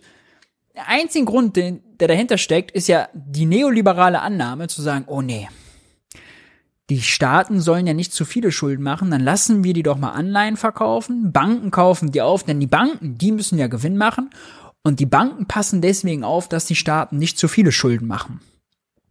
Nach wie viele, wie viel Geld braucht es eigentlich für welche Sachen, was will sich die Demokratie eigentlich leisten und was nicht, wird alles nicht gefragt. Ja. Ist allein das Risikostreben der Banken der privaten Geschäftsbanken. Das ist aber permanent dadurch aufgehoben, dieser Anreiz, indem man sagt, naja, im Zweifelsfall können die Banken ja die Anleihen, die sie gekauft haben, bei der Zentralbank loswerden. Die Zentralbank macht ein großes Anleihekaufprogramm. So, dann kann den Banken auch egal sein, ob der Staat gut wirtschaftet oder nicht. Also dieser neoliberale Grundgedanke, wir lassen die Banken die Staaten kontrollieren über diese Staatsanleihen und den Verkauf, funktioniert auch in der Praxis gar nicht. Deswegen hat zum Beispiel während Corona-Krise, ich habe es eben gesagt, Griechenland Rendite auf Anleihen, zehnjährige griechische Anleihen von 0,5 Prozent gehabt, aber zehn Jahre vorher während der Griechenland-Krise von 35 Prozent. Einmal hat die Zentralbank mitgespielt, war der Zins niedrig, einmal hat die Zentralbank nicht mitgespielt, war der Zins hoch. Sich jetzt hier einzureden, ja, oh Gott, weil das hohe Zinskosten dann bringt und Zinsen ja nun mal gezahlt werden müssen, weil der Staat irgendwie ganz klassische Kredite aufnimmt, was er nicht macht. Also das ist nun wirklich Sand in die Augen streuen. Ja, das ist kein besseres Argument, als Christian Lindner bringt und ist nicht das Geld unserer Kinder. Ja, man könnte sich ja fragen, welche Schulden tragen wir denn heute ab und sich auch darüber aufzuregen, oh, Sonderschulden gleich Sondervermögen. Denn natürlich gilt immer, wenn der Staat neues Geld ausgibt, wenn der Staat Schulden macht, ja, dann gibt's woanders ein Konto, was danach voller ist. Wir denken an das Beispiel aus dem Monopoly-Spiel, die Schulden der Monopoly Bank, also das Geld, was die Monopoly Bank ausgegeben hat, was auf dem Monopoly-Spielfeld liegt bei den Brettspielern, ja, es noch nicht wieder zurückgeflossen ist, das ist natürlich genau gleich. Ja, die Schulden der Monopoly Bank gleich dem, was die Brettspieler vor sich auf dem Monopoly-Spielfeld haben. Die Schulden des Staates, diese 2,6 Billionen Euro an Staatsschulden, gleich 2,6 Billionen Euro auf Bankkonten in der Privatwirtschaft. Was man davon jetzt Schulden und Vermögen nennt, es sind zwei Seiten einer Medaille. Ist völlig egal. Ja. Wir könnten also das zum Anlass nehmen, mal ganz grundsätzlich darüber zu reden, sollte man die privaten Banken, sollte man denen überhaupt so viel Macht geben? Ja, oder sollte nicht ein demokratisch legitimierter Staat so viel Geld ausgeben wollen, wie er will? Und sollen wir uns nicht die ganzen Zinsen schenken? Ja, was sind überhaupt Zinsen? Zinsen ist ja Geld für diejenigen, die schon viel Geld haben. Bei den Staatsanleihen dann die Banken, die das Privileg haben, diese Staatsanleihen abzukaufen dem Staat. Und dann können sie natürlich weiter verkaufen an dich und mich und Versicherungen und so. Aber es ist ein enormes Privileg. Ja? Es ist garantierte Gewinne, die die damit machen. Warum gibt's das überhaupt? Muss es das überhaupt geben? Ja? Das wären ja die wirklich spannenden, kritischen Fragen. Und nicht das neoliberale Christian Lindner Geschwätz von, oh Gott, dann gibt's ja hohe Zinskosten und der Bundeshaushalt ist komplett verkastet, also machen wir besser keine Schulden. Ja. Wo wir ja auch wissen, dass die Schulden an sich gar nicht, die Schuldenhöhe gar nicht äh, der relevante Faktor sind für die Zinskosten in Milliarden Euro. Denn der Zins an sich, der ist ja viel wichtiger. Ja. Japan hat 260 Prozent Staatsschulden, aber quasi keine Zinskosten, weil die Zentralbank sagt, wir machen Nullzins. Und übrigens heißt ja ein positiver Leitzins immer, diejenigen, die schon Geld haben, kriegen risikolos mehr Geld. Ja? Risikolos, müssen ihr Geld nicht einsetzen, nichts machen dafür und es wird einfach mehr. Ist ja sowieso die Frage, ist überhaupt bei so einer Vermögenskonzentration, wie wir sie haben, es sinnvoll, einen positiven Zins zu haben? Den kleinen Leuten, kleinen Geldbeutel, denen bringt das nichts. Aber denjenigen, die richtig Asche haben, denen bringt es natürlich schon. Ja? Wir hatten äh, letzte Folge zu MMT gemacht. Ich weiß nicht, ob du die gemeint hattest. Sie sagt ja auch nicht, unendliche äh, Staatsschulden sind möglich, aber auf jeden Fall jetzt sind mehr Sch Staatsschulden möglich, als was uns die Mächtigen einreden wollen. Wir stehen ja gerade bei 60 oder 80 Prozent. Ne, Japan zeigt ja mit 260 Prozent, ähm, dass es immer noch äh, vorangeht. Ja, ähm, ja, ich meinte die, die MMT, aber das ist, ich, ich halte das für, für halte das für nicht richtig. Also Griechenland liegt auch so bei 200 Prozent übrigens gerade. Ja, äh, die, dass die Staatsverschuldung höher als vor der. Äh und gerade ist der Zins auf griechische Anleihen ja trotz Energiekrise und so weiter bei drei Prozent. Ähm, ja. Griechenland-Krise. Da habe ich mich sehr darüber geärgert, dass neulich die Tagesschau titelte, irgendwie in Griechenland sei ja jetzt die Krise vorbei sozusagen. Das ist ja jetzt irgendwie die haben jetzt zwar mehr Schulden, aber nee, das ist die Krise, die Schulden. Ja, aber vielleicht haben die Schulden gar nicht so sehr was mit der, mit der Krise zu tun. Ja, das finde ich halt nicht, weil du kannst ja sehen, dass das Geld halt für Zinsen raufgeht dann. Das ist ja. Griechenland hat wirklich tausend Probleme. Ja, die haben ihre Wirtschaft wirklich also kaputt gemacht. Die Löhne massiv gekürzt, die haben Arbeitslosigkeit bis zum geht nicht mehr. Da ist der scheiß Schuldenstand, den der griechische Staat hat, wirklich das kleinste aller Probleme. Wenn außer, du kein Geld hast. Außer wenn du 0%. Äh, ja, Griechenland hat nie 0% aufnehmen Deutschland schon. Ja. Auch einfach falsch. 0,5 Prozent war der Zins auf griechische Staatsanleihen während der Corona-Krise. Ja. Schon, aber die Zeiten sind vorbei.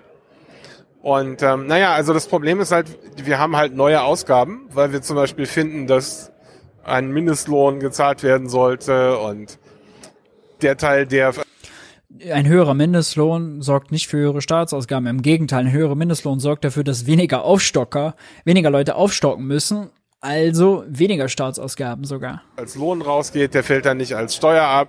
Ja, und das ist, ist ja alles, ist ja alles miteinander verbunden.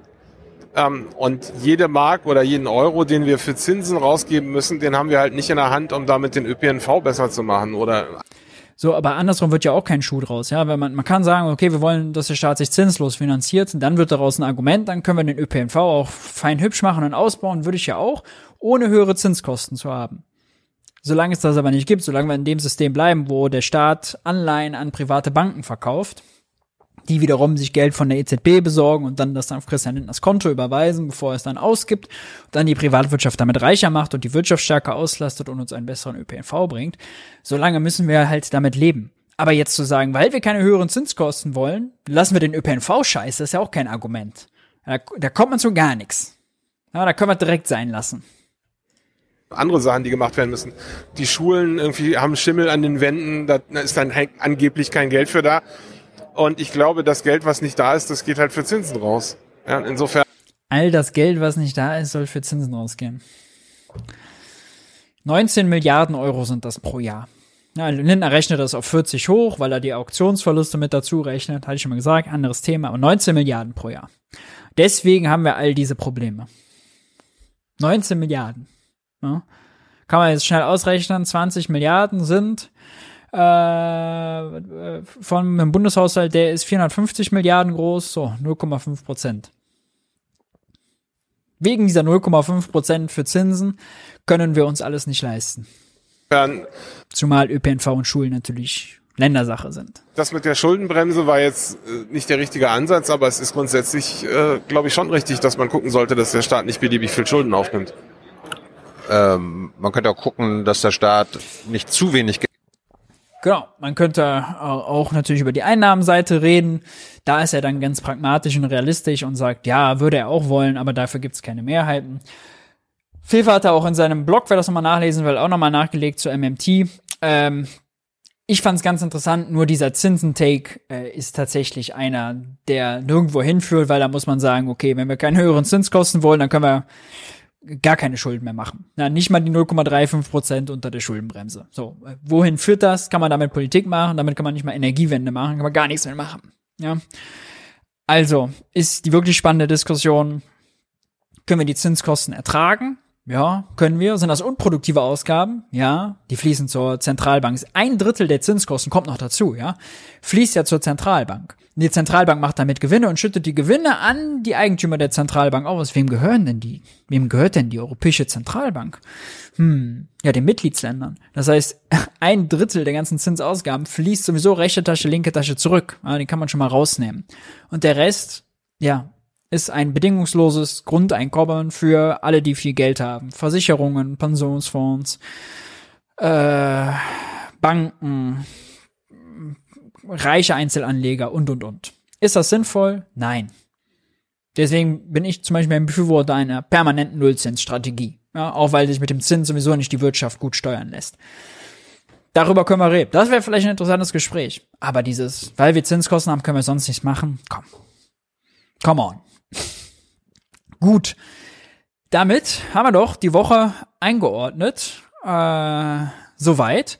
Lasst uns noch mal zum Abschluss zu euren naiven Fragen kommen. Wenn ihr fleißig im Chat mitdiskutiert habt und euch Fragen gekommen sind oder ihr generell Fragen zu aktuellen politischen, wirtschaftspolitischen Themen habt, haut die jetzt gerne in den Chat. Diejenigen von euch, die schon mal vorher jetzt während der Live-Sendung was in den Chat geschrieben haben, was eine Frage war, gerne noch mal kurz rauskopieren und rein äh, in den Chat, denn hochscrollen, äh, das geht jetzt leider nicht.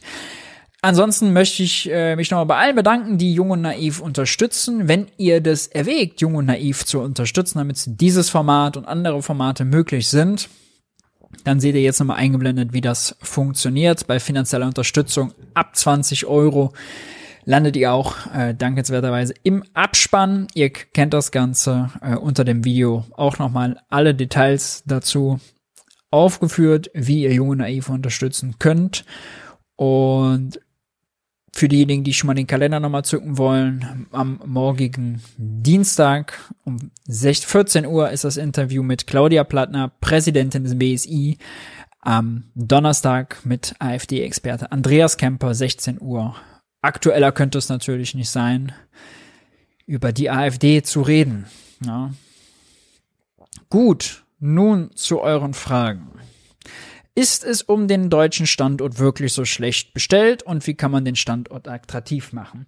Meistens geht es dann darum, dass die Energiekosten für das produzierende Gewerbe in Deutschland größer sind als anderswo, zum Beispiel China in den USA, und das stimmt. Ja, sind die Energiekosten der einzige Faktor? Nein.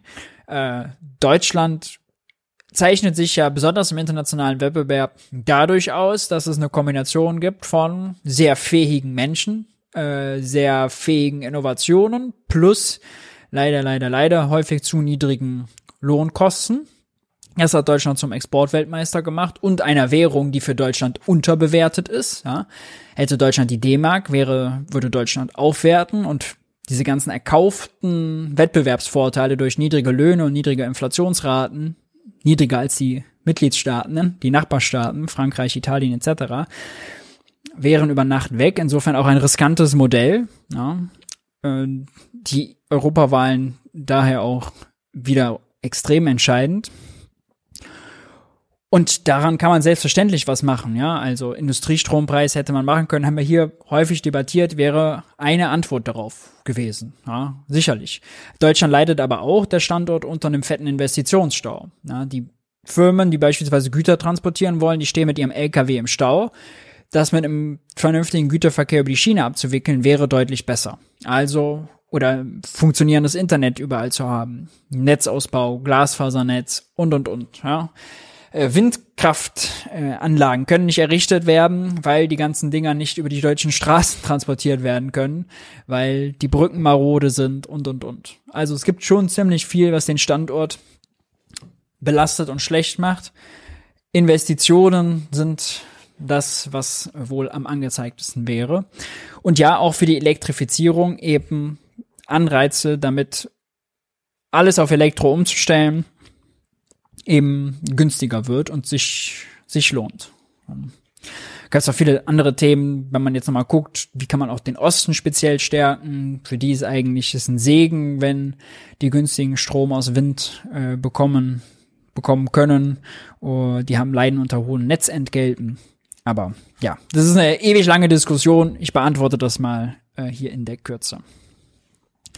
Warum wäre ein Mindestlohn von 14 Euro sinnvoll? Naja, das würde die Kaufkraft stärken. Davon wären etwas mehr als 6 Millionen Menschen betroffen. Die hätten dann direkt mehr Geld im Portemonnaie, könnten das zu Bäcker Lutze bringen und zum Friseur. Die würden dann mehr Geschäft machen, bräuchten zusätzliche Angestellte. Die Wirtschaftsleistung in Deutschland würde steigen und äh, alle könnten sich mehr leisten. Es werden weniger Menschen arm, es würden mehr Geschäfte ein besseres Geschäft machen.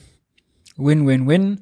Einige Geschäftsmodelle, die nur funktionieren, sind so knapp kalkuliert vielleicht, dass sie nur mit niedrigen Löhnen funktionieren und meinen, sie könnten sich äh, die ho hohen Löhne nicht leisten und wenn sie teurer würden, also teurere Preise anbieten müssen, weil sie nicht produktiver sein könnten, tja, die würden dann vielleicht verdrängt. Das ist dann, würde ich sagen, äh, nun mal so. Äh, Geschäftsmodelle, die einen Mindestlohn nicht finanzieren können, sind keine Geschäftsmodelle, die zukunftsträchtig sind. Bupp. So einfach. Der Staat kann natürlich immer in seiner Wirtschaftspolitik dafür sorgen, dass es Vollbeschäftigung gibt, weil andere Geschäftsmodelle und Branchen äh, florieren. Ja, dafür muss man nicht die absoluten Ausbeuterbranchen künstlich mit niedrigen Löhnen am Leben erhalten.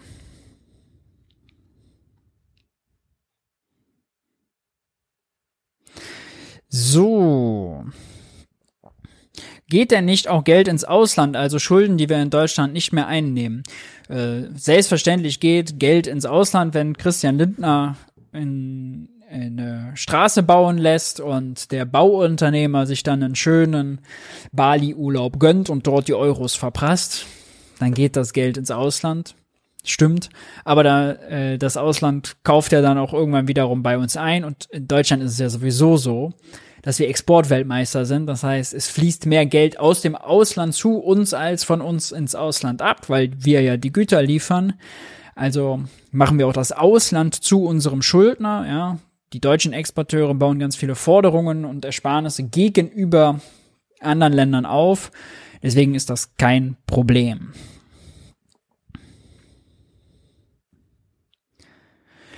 Nochmal Frage fürs Ende. Was hältst du von der Doku Die geheime Welt der Superreichen, das Milliardenspiel? Sollte jeder gesehen haben. Von ZDF kam kurz vor Weihnachten. Darin wird gezeigt, wie Gerda Hofmann, eine hochrangige Beamte im Finanzministerium, auf einer Steuer, einer Konferenz von der Steuersparbranche, also Rechtsanwälte, findige Unternehmens- und Steuer, äh, Steuerberater, die da, was haben sie nochmal bezahlt? 1400 Euro oder was?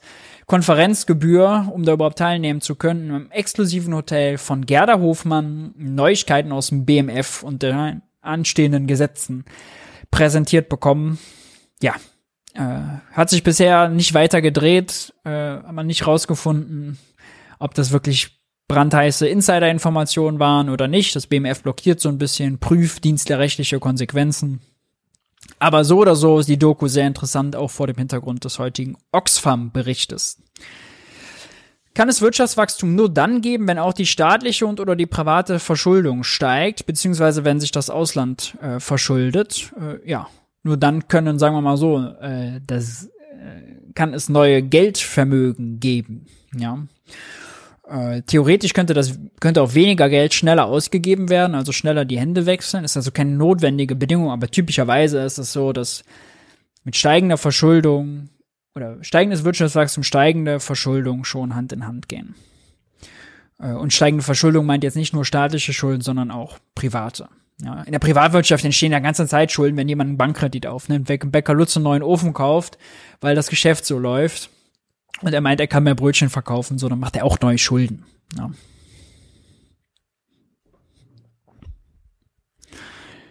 Dum, dum, dum, Spricht irgendwas dagegen, die Mehrwertsteuer einfach ganz abzuschaffen? Ich meine wirtschaftspolitisch, nicht juristisch. Also die Mehrwertsteuer ist eine regressive Steuer. Wer bedeutet, kleine Einkommen werden von ihr stärker belastet. Wer sein ganzes Einkommen für die Bewältigung des Alltags ausgeben muss, ist natürlich stärker davon betroffen, dass dann im Supermarkt der Einkauf teurer wird als derjenige, der Geld auf die Seite legen kann und gar nicht alles braucht, um seinen Alltag zu bewältigen. Äh, in dem Sinne ist die Mehrwertsteuer eine schlechte Steuer. Wirtschaftspolitisch hat sie aber theoretisch einige Funktionen. Man kann mit ihr ganz gut die Konjunktur kurbeln, nämlich wenn die Wirtschaft überhitzt und man macht was mit der Mehrwertsteuer, dann kann man äh, halt die Leute dazu zwingen, weniger zu konsumieren, was in einer Wirtschaft, wo Vermögen und Einkommen gleicher verteilt werden, gar nicht so schlimm wäre vielleicht, aber natürlich bei den ungleichen Verteilungen und der hohen Armut, die man in Deutschland hat, sozialpolitisch eine Katastrophe. Andererseits äh, kann man mit Mehrwertsteuererhöhungen, also Mehrwertsteuersenkungen, äh, kann man, sorry, also Mehrwertsteuersenkungen, andersrum kann man die Wirtschaft ankurbeln, hat man ja während Corona beispielsweise gemacht oder Krisenmaßnahmen einleiten. Dafür ist die Mehrwertsteuer schon ganz gut geeignet. Äh, ja. Karl Marx war historisch gegen Verbrauchssteuern wie die Mehrwertsteuer. Äh, muss die 19% sein äh, als Regelsatz und 7%, äh, das sicherlich nicht. EU-Mehrwertsteuersystemrichtlinie sieht allerdings mindestens 15% als Regelsteuersatz vor und mindestens 5% für die äh, ermäßigten Sachen. Ja, äh, Mehrwertsteuersenkung wäre allerdings etwas, was der Konjunktur gut täte und äh, gut wäre für die Leute mit kleinem Geldbeutel. Ja, ohne einen großen politischen Diskussion auszulösen, weil man irgendeine Klientelpolitik macht oder so. Ja. Am besten wäre zum Beispiel die Grund, die Mehrwertsteuer auf Grundnahrungsmittel als erstes mal zu streichen. Denn Grundnahrungsmittel heißt ja, es braucht jeder.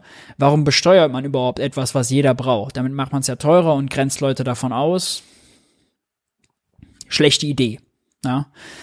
Damit könnte man mal anfangen. Kostet 12 Milliarden im Jahr. Gut, ihr Lieben. In dem Sinne, äh, danke ich euch dafür, dass äh, ihr eingeschaltet habt, speziell denjenigen, die live dabei waren und fleißig im Chat mitdiskutiert haben. Wir sehen uns nächste Woche Montag wieder. Wenn euch Stream etc. gefallen hat, wisst ihr, wie das funktioniert. Wenn ihr auf YouTube guckt, ne, Like da lassen, Abo da lassen etc.